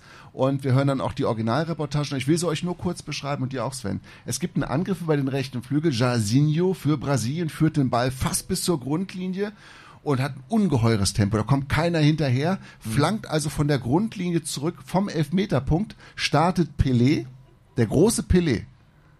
Ja? Die Nummer 10. Ich, ich bin dabei, ja. Ja. Mhm. Und steigt genau im richtigen Moment hoch.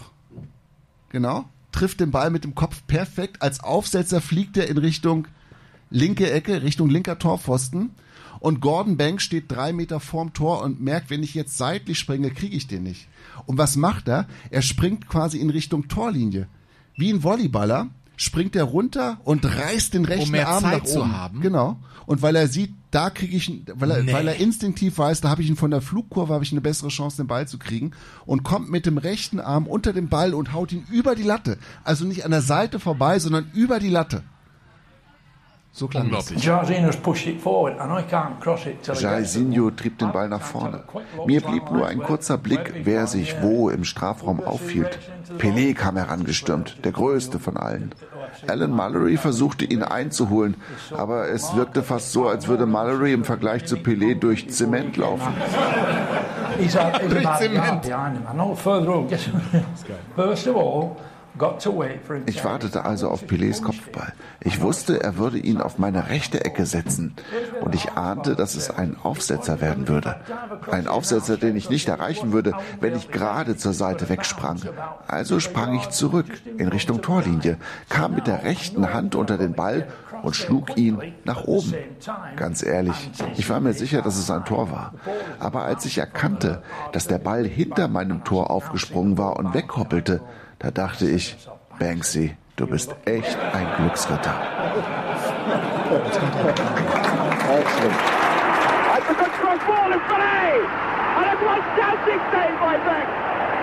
What a fantastic save by Gordon Banks! Glorious header from Pelé and the most wonderful. There it is again. Ja. Bei englischen Reportern knie ich immer nieder. Immer, so oder? geht's. Immer, so geht's. Die So sind geht's. einfach komplett Ja. am Puls des Spiels und Gordon Ja. Banks einfach auch mit einer großen Karriere war sehr geachtet in ganz in ganz England auch äh, und als seine Karriere dann zu Ende war, ähm, wurde ihm zu Ehren natürlich auch ein Lied geschrieben von Chris Renshaw zusammen mit den legendären Keepers. Ne? Chris Renshaw und the Keepers. Of course. Ah, ja. Ey, jetzt habe ich ihn. Ja, ich finde die gut. Ja. Ja. ja. Gut. Und das Lied heißt Banksy überraschenderweise.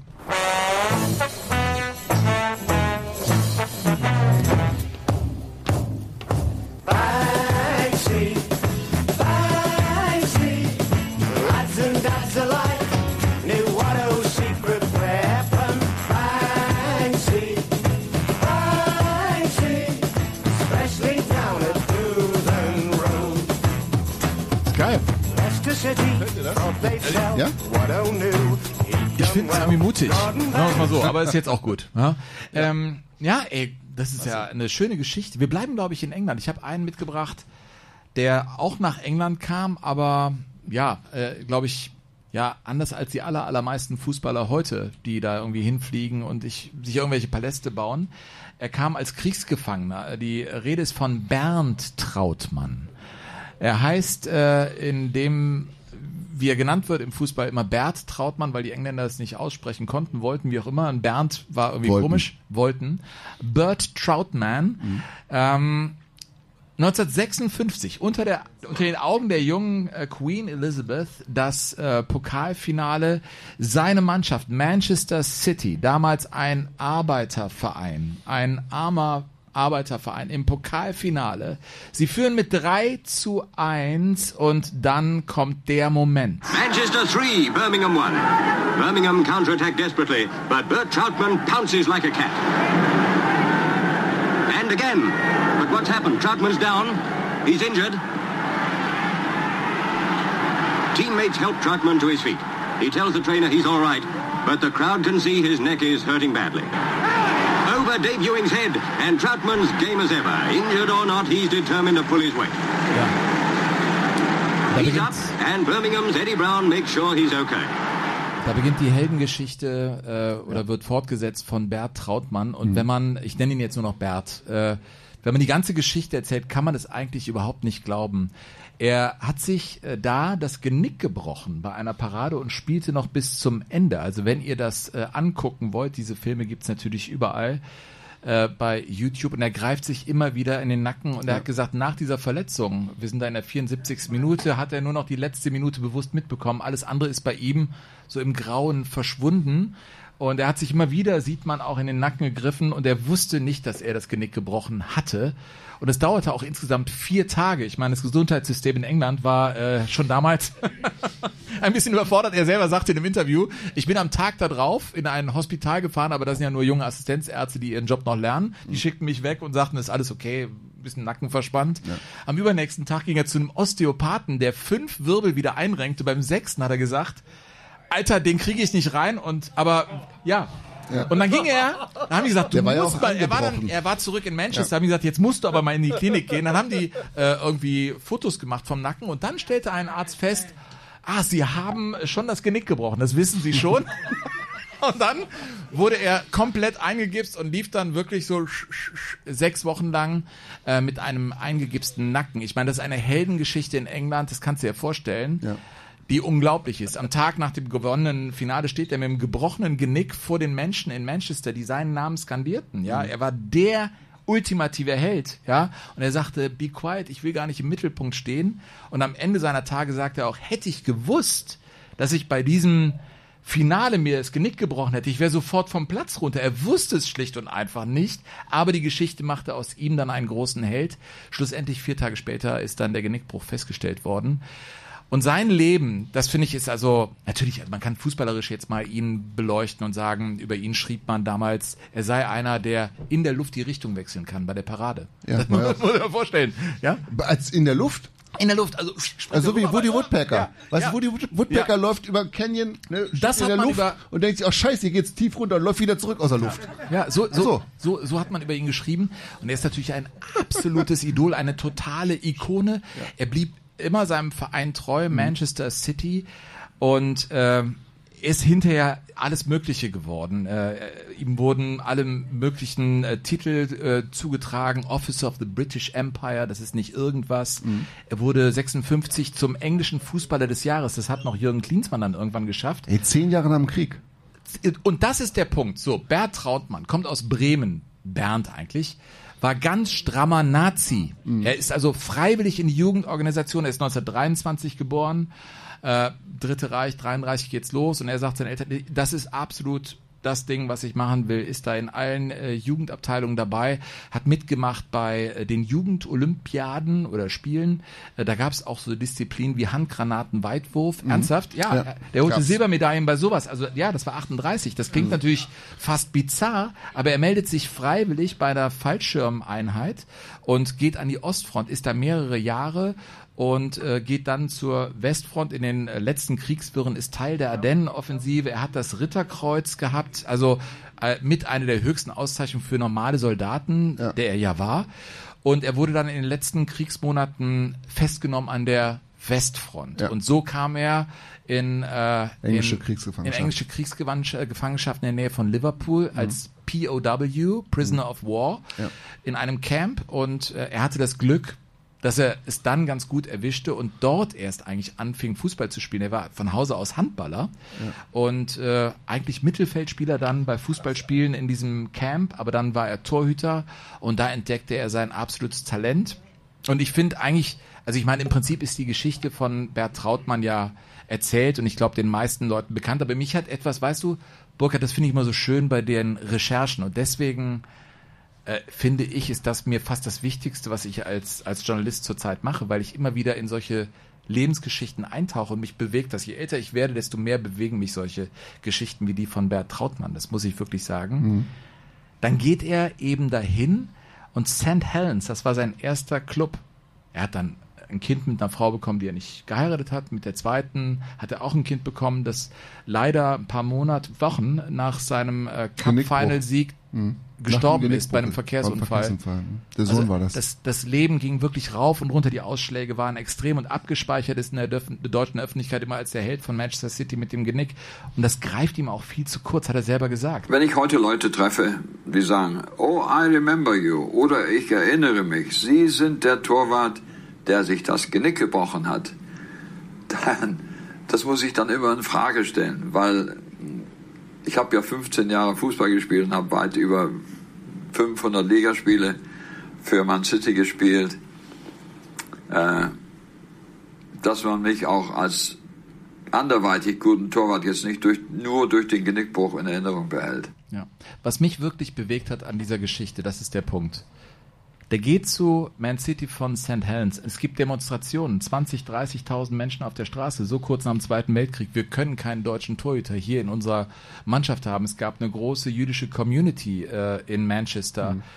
Es war ein No-Go eigentlich und es gab Riesenproteste. Eigentlich konnte man das nicht machen. Und ein Rabbi meldet sich zu Wort und gesa hat gesagt, wie verrückt sind wir denn eigentlich, dass wir einem einzigen Torhüter, einem einzigen Menschen, das, was wir erlebt haben im Zweiten Weltkrieg, so äh, auflasten und so einen Mühlstein und seinen Hals legen. Und nachdem dieser Rabbi sich in Funk und Fernsehen dazu geäußert hat, hat er Trautmann diese Chance bekommen und äh, am Ende seines Lebens, er ist dann ganz später in Spanien, äh, kurz vor seinem 90. Geburtstag, gestorben nach einem sehr bewegten Leben. Da hat er mal gesagt, die, die allerwichtigste Erfahrung eigentlich in dieser Zeit waren nicht irgendwelche Auszeichnungen, Spieler des Jahres oder die Queen, die ihn dann irgendwie äh, zum Officer macht, sondern eine Erfahrung bei seinem ersten Heimatbesuch in Deutschland. Tag bevor er abreist von St. Helens, dem armen Verein aus einer Bergarbeitersiedlung, sagen die sonntags morgens, wo er losfuhr, komm noch mal zu uns ins Heim.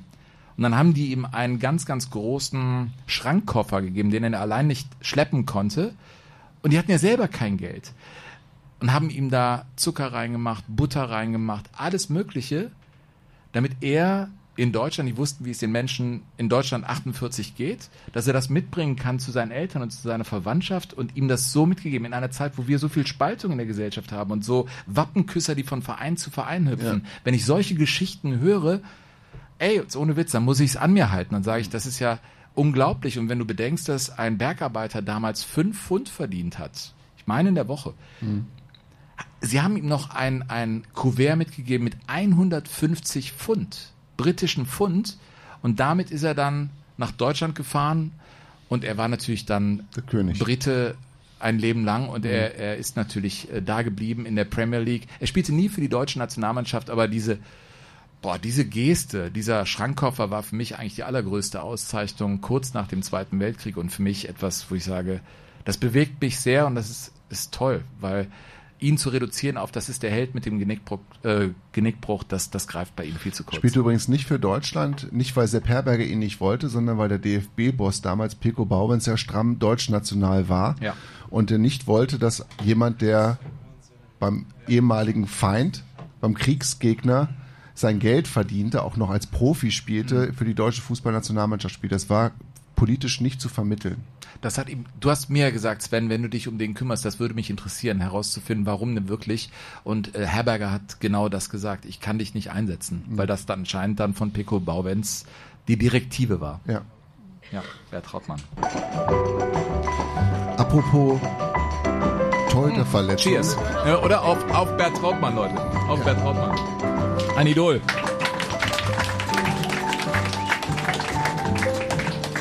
Apropos Torhüterverletzungen in Manchester.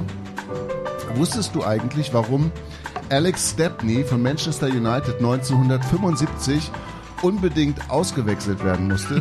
Keine Ahnung. In einem Spiel gegen Birmingham, der Torhüter von Manchester United musste ausgewechselt Husten. werden. Husten.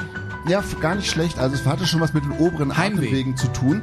Er hatte sich den Kiefer ausgerenkt, weil er so sehr seine Hintermannschaft zusammengeschissen hatte. Der kriegte den Kiefer nicht zurück. Echt jetzt? So? Ja. Ach nee. Wie geil. Ja. Unfassbar. So ist das. Ja. So ist es. Burkhard, machen wir weiter mit äh, Reaktionen? Oder Wusstest ich, du, Ja? warum Mart Prom, ein estnischer Torhüter, bei einem Freundschaftsspiel ausgewechselt werden musste? Nein. Und er hat einen Penisbruch erlitten. Ja, wir sind jetzt, ist jetzt schon gleich nach 23 Uhr. Das gibt's im Fußball. Ja. Also Penis, 2000 war das? Penisbruch in einem Freundschaftsspiel. Jetzt kommt's. Er hat mit Derby, mit Derby County gespielt. Da war, das war sein Arbeitgeber. Und er hat diesen Penisbruch erlitten in einem, mit, nach einem Zusammenprall mit dem Mittelstürmer der Betriebsmannschaft von Iron Maiden. Nein. Wenn der jetzt mit der Verletzung zum Osteopathen von Trautmann geht. Ja, ist weg, alles weg. Abgefahren. Alles, ja. Dann, dann, dann ist weg. Ja, das ist weg. Ja, dann bist du aber auch sorgenlos. Ja. Das ist auch in Ordnung. Mhm. Ja. Äh, Burkhard, äh, hast du noch irgendwas? Das immer, du weißt nie, was beim Blut bekommt. Ja? Wusstest du? Ah, ja. Es gab mal einen, einen schottischen Torhüter von den Glasgow Rangers, Andy Gorham hieß der. Der war, der war total bekannt und spielte auch schottische Nationalmannschaft. Und der hatte aber mehrere psychische Probleme. Unter anderem hatte er eine akute Phase der Schizophrenie. Und er machte daraus auch keinen Hehl. Und die Fans der Glasgow Rangers haben dann einen Sprechchor sich einfallen lassen, der bis heute einfach zeitlos gut ist. Weißt du, was sie dann gesungen haben? There's only two Andy Gorhams. Echt?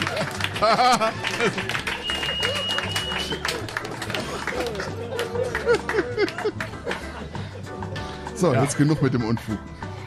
Ähm, info at jogo-bonito.de, äh, euer Weg zu uns oder äh, jogo-bonito.de als Homepage. Das ist wieder der Moderator-Style von mir.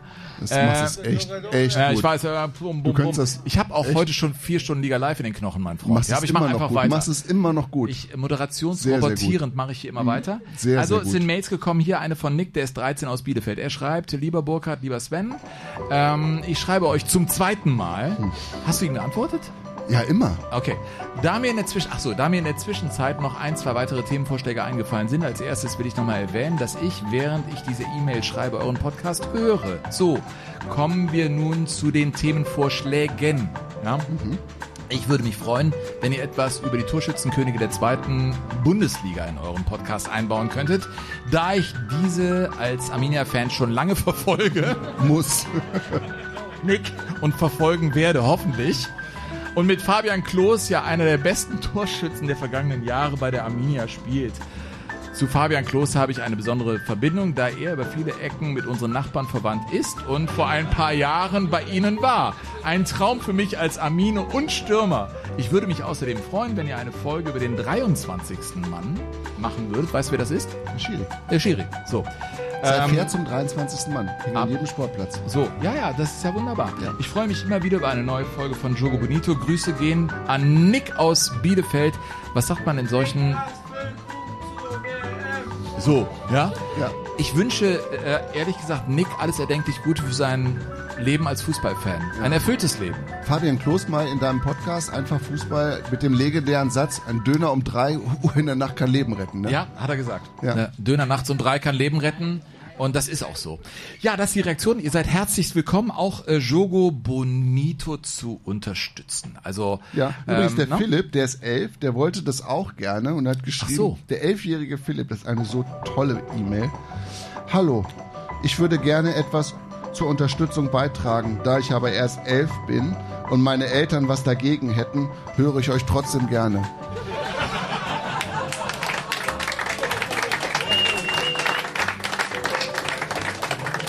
Toll. Einfach toll. Wir kommen an dieser Stelle cooler, cooler Tränen. Ja, du bist aber jetzt auch schon ein bisschen betrunken, Sven. Nö, ist alles gut. Du. Ich, also ich komme da nicht weiter mit dem Glas. Also Steffen werde ich sagen, den muss man sich verdünnen. Das ist ja unfassbares Petroleum eigentlich. Ja, aber es soll gut sein. Du hast also, ihn mitgebracht, nicht Ja, ich. mein Gott, er ist halt hier. Ja. Ja, ähm, ja also wir finden es wichtig, dass natürlich äh, Menschen wie er diesen Podcast hören können, aber fühlen uns natürlich auch aufgerufen, Menschen, Alter, wir laufen jetzt die sich leisten die können zwei Stunden zu, ne? äh, uns zu unterstützen. Ja, äh, was haben wir als nächstes, mein lieber Burkhard? Wir haben noch äh, so ein Chaos an Pannen und Peinlichkeiten Ja, im das ist richtig. oder? Mhm. Ja?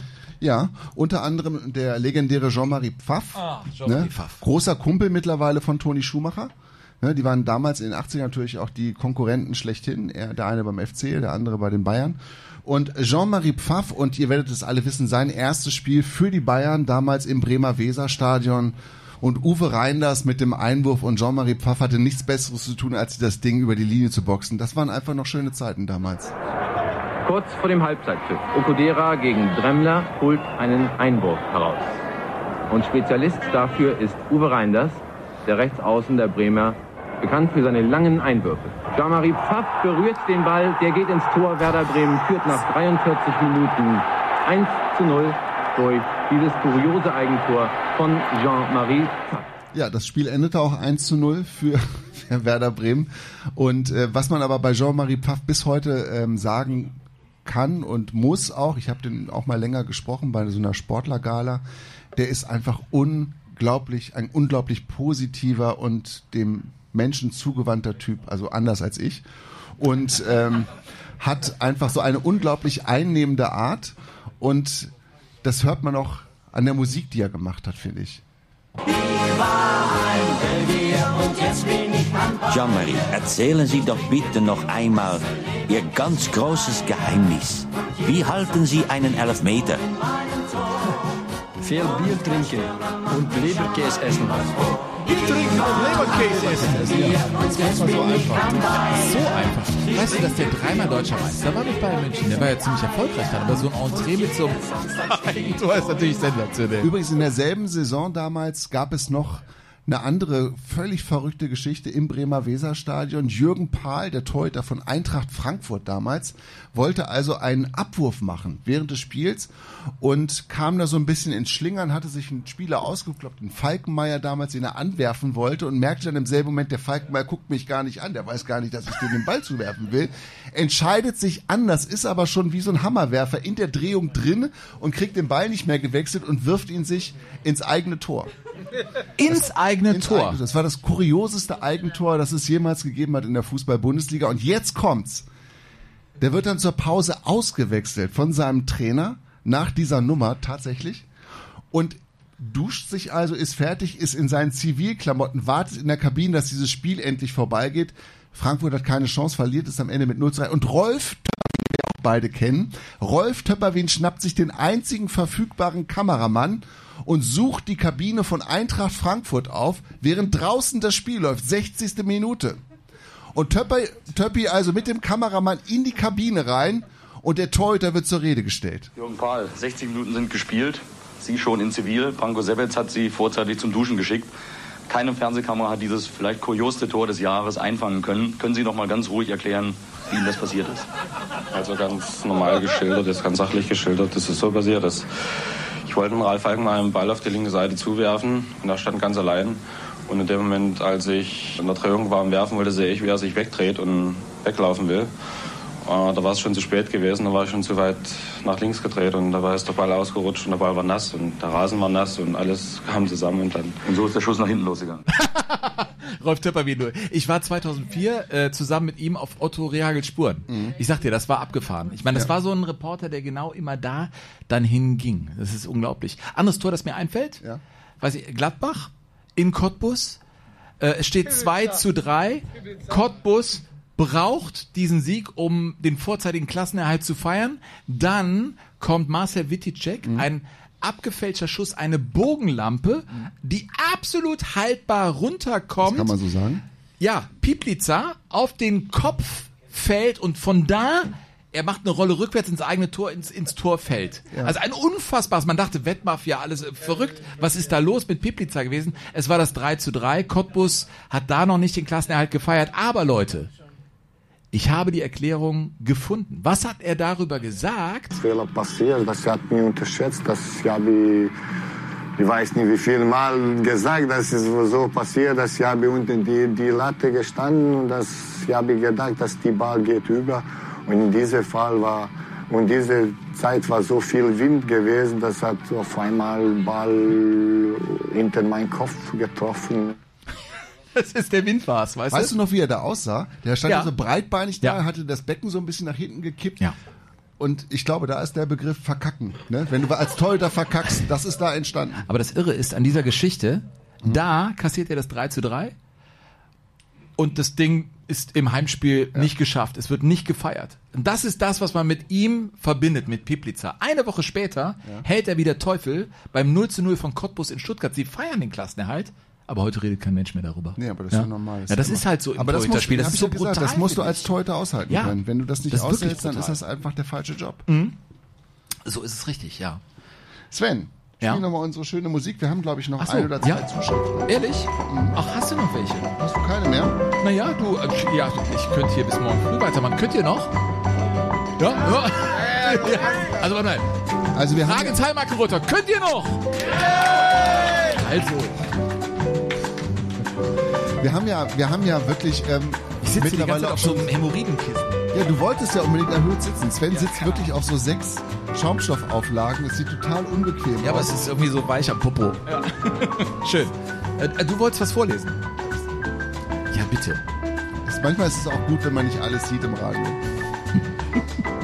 Wir haben ja Dominik Knille Knillmann und Knille Knillmann. Knille Knillmann. Ich Knille höre den Namen nicht zum ersten Mal. Alter, das ist ja einer meiner absoluten Lieblingsschreiber, weil der auch immer coole Ideen hat. Und äh, der hat jetzt uns vorgeschlagen, Sven, dass wir uns nochmal um die Nationalteams aus dem ehemaligen Ostblock kümmern sollten. Ja, Fußball unter dem roten Stern ist sein Arbeitstitel. Wir nähern uns dem Schlusspunkt unserer Ja. heutigen Folge, glaube Das ich. finde ich schon richtig, richtig super. Angefangen Ja. von der Supermannschaft der Ungarn 54 und die 38 auch schon im Finale standen, die Ungarn. Und dann die Russen, ne, die natürlich auch eine große Mannschaft hatten. Und die Tschechen, die stark gewesen sind, die Polen, die so stark gewesen sind, die ja halt wirklich die Jahrzehnte in Europa auch mit geprägt haben. Das finde ich ist ein interessanter Ansatz. Absolut. Sehr Fußball unter dem roten Stern. Fußball unter dem roten Stern, ja. Total gut. Knille, vielen Dank dafür. Habe ich dir aber auch schon geschrieben. Kommen wir zum Schlusspunkt unserer heutigen Folge. Ja, Und- die findet auch so ein bisschen unter dem roten Stern haben statt. wir, haben wir gemerkt, dass wir auch viele Menschen äh, haben, ähm, sind da hinten irgendwie alle Getränke eigentlich, irgendwie, hallo? Alle Getränke da. Mann, die die Getränke sind alle da? Perfekt. Äh, wir haben schon äh, zwei Folgen gemacht, hüben wie drüben, ja, über den Fußball im Osten. Ähm, Burkhard, du wolltest diesen Schlusspunkt setzen auch, ganz bewusst für Menschen. Wir haben Feedback aus Rostock und ich weiß nicht woher bekommen. Ja. Und das ist uns nicht einerlei. Nein, und ähm, was mich total, wir hatten ja beide total Bammel auch vor diesen Hüben wie drüben Folgen, ne? weil, wir, weil das für uns ja beide komplettes Neuland gewesen Ja. ist und wir uns da wirklich reinfummeln mussten. Und da sind natürlich auch viele Personen oder, oder Koryphäen quasi am Wegesrand auf einmal aufgetaucht, wo du dachtest, oh ja, das ist auch interessant. Eine dieser Geschichten, die ich da gefunden habe, ist die von Jürgen Kreu. Jürgen Kreu war der Torhüter der DDR-Fußballnationalmannschaft in den 70er Jahren und der war deshalb besonders, weil er sein ganzes äh, Fußballerleben nur in Zwickau gespielt hat. Und äh, Zwickau war eine Betriebssportgemeinschaft. Und die besten Spieler, das war eigentlich immer die, das Dogma der, der Staatsführung, die besten Spieler wurden ja immer zusammengezogen, damit die dann bei den großen Vereinen spielen konnten. Und Jürgen Kreu sollte das eigentlich auch und ist dann aber äh, immer in Zwickau geblieben, weil er einfach nirgendwo anders hin wollte. Und er ist mit Zwickau dann auch 1975, also 74 war er dabei, als die, als die DDR die Deutschen schlugen bei der Weltmeisterschaft. Er war 76 Olympiasieger mit der DDR. Also er war schon, war echt ein guter, ein Riese mit einer unglaublich positiven Ausstrahlung, der die Menschen wirklich für sich gewinnen konnte. Aber er stand Und für seinen Verein. Der stand für seinen Verein, der stand für seine Stadt und er wollte nicht woanders hin. Und dann hat er eben mit Zwickau das große Finale im FDGB-Pokal, also der DFB-Pokal der DDR sozusagen, ähm, gespielt gegen Dynamo Dresden 1975. Und da ist ihm etwas gelungen, wovon jeder Torhüter, glaube ich, träumt, nämlich ins Elfmeterschießen zu kommen, Elfmeter zu halten und den letzten dann auch selbst zu verwandeln. Und das war damals noch eine völlige, ein völliges Novum, was es bis dahin so gar nicht gegeben hat. Und Jürgen Kreu hat es also geschafft. Weber gegen Kreu, auch Riesenanlauf von Weber. Schuss und gehalten. Kreu hält. Vorteil für Zwickau. Dörner läuft an und Kreu hält seinen zweiten Elfmeter. Es war eine hohe Spannung drin, weil auch der Reporter nicht wusste in dem Moment, wer ist der fünfte Schütze. Und wer ist das? Das ist Kreu selbst. Das ist Kreu selbst. Und jetzt geht er an den Ball. Und er verwandelt. Das Finale ist entschieden. Und dann hat äh, der kleine FSV Zwickau, gesagt, würde man heute sagen, ne? also damals Sachsenring Zwickau, hatte dann den FDGB-Pokal gewonnen. Und Sachsenring, das wird vielleicht der eine oder andere noch wissen, war ja sozusagen die, äh, der Betrieb, in dem auch der Trabant hergestellt wurde. Absolut. Und als es dann die Sportführung der DDR wirklich auf Biegen und Brechen versuchte, den Jürgen Kreu nach Dresden zu transferieren, da wurde das quasi publik in Zwickau und dann ist der Schichtleiter oder einer der Schichtleiter der Trabantwerke zu Jürgen Kreu gegangen und hat gesagt, Jürgen, wenn die das wirklich machen, dann Dann kann es durchaus auch mal einen kleinen Streik geben. Und Streik war ja was, äh, das war ja aus dem Vokabular der DDR eigentlich gestrichen. Und ich glaube mal, das hat mir sehr geholfen. Überleg dir das mal. Ja, Wahnsinn. Ja. Die hätten, die, die hätten ins Risiko sind die, die, gegangen. Die komplett ins, weil sie nicht wollten, dass ihr Torhüter woanders hingeht. Das erinnert mich aber auch an Aue. Da war es doch auch so, dass die komplett umgetopft wurden, in eine andere Stadt gelegt wurden. Da wurde gesagt, nee, äh, ihr müsst wieder zurückkommen und dann spielte auch wieder in Aue die Mannschaft. Ähm, also beim Fußball äh, hörte die Obrigkeit dann schon auch auf den Volkszorn. Hat war immer ein ganz gutes äh, Barometer eigentlich für die Ja. Stimmung im, im Und das Volk. Stadion war auch immer, immer ein Ort, wo du quasi auch deinen deinen Unmut über den Staat ausdrücken konntest, in unterschiedlichsten Formen. Also es ist total spannend. Fußball in der DDR, das ist auch noch nicht fertig für uns. Definitiv nicht. Diese Was Folge schon. Geschichte. Diese Folge ist Ähm, jetzt schon fertig, das weißt du, ne? Die bleibt Ja, unter Leute. zwei Stunden. Wir, wir, wir sind unter zwei Stunden geblieben. Und ihr seid noch wach. Gruß in den Saal. Grüßt alle anderen Jogadores. Ähm, mein Gott, die letzten Männer sind erzählt. Es war. Burkhard, wie war es denn eigentlich für dich? Das war sehr ungewohnt, nicht an deinem Frühstückstisch zu sitzen, sondern hier mit ein bisschen Licht, Technik und so. Aber du, es hat mir Spaß gemacht. Hat mir sehr viel Spaß gemacht. Ähm, wir noch sollten eine kleine Ende, Episode. Hast noch eine? Ach, Ja. Sehr schön. Wusstest du eigentlich, wie Volker Nein. Ippich, Volker Ippich, der Ja. Torhüter des FC St. Pauli, Ja, sagt weiß noch ich, was, das war- ne? ja, Der war ja einer von diesen, von diesen Ja, war Kultkeepern da. auch, Ja, ne? natürlich, hat er mit der Besetzerszene zusammengelebt. Und weißt du, wie der in den 80er Jahren sein Torhüterspiel verbessert hat? Auf der Reeperbahn? Ja, fast.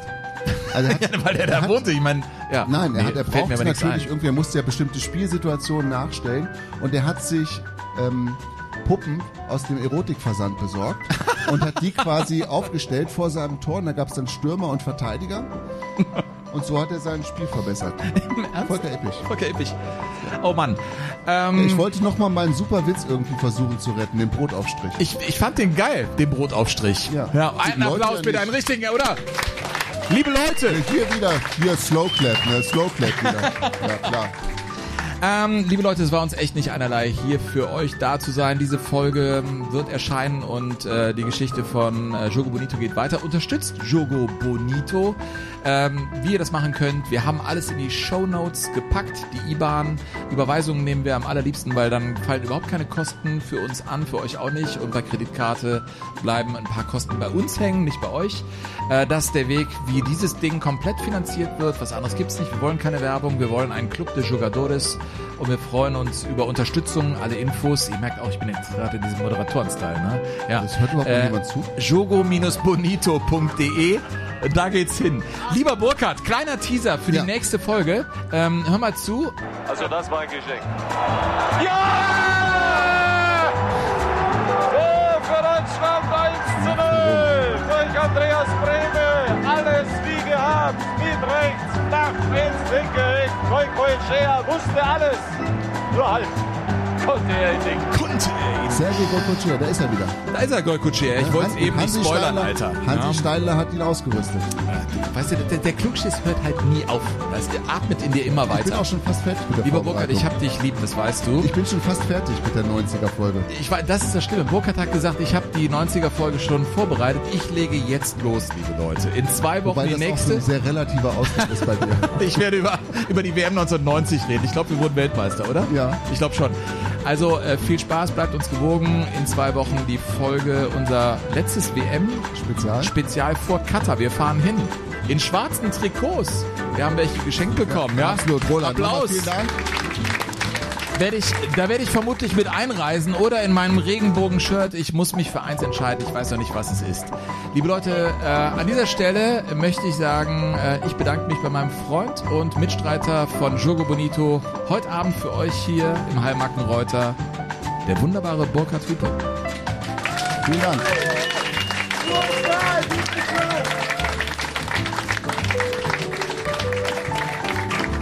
Und bei dem Mann muss ich mich ja auch bedanken irgendwie. Das ist der Mann, der sozusagen der Namensgeber für die Schwedenplatte ist. Ihr wisst warum. Er ist halb Schwede und den Rest könnt ihr sehen.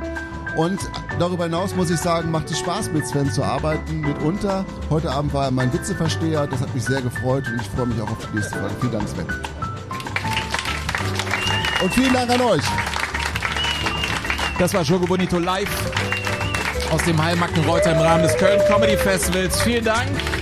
Alle weiteren Infos haben wir unter jogo-bonito.de. Macht's gut. Tschüss.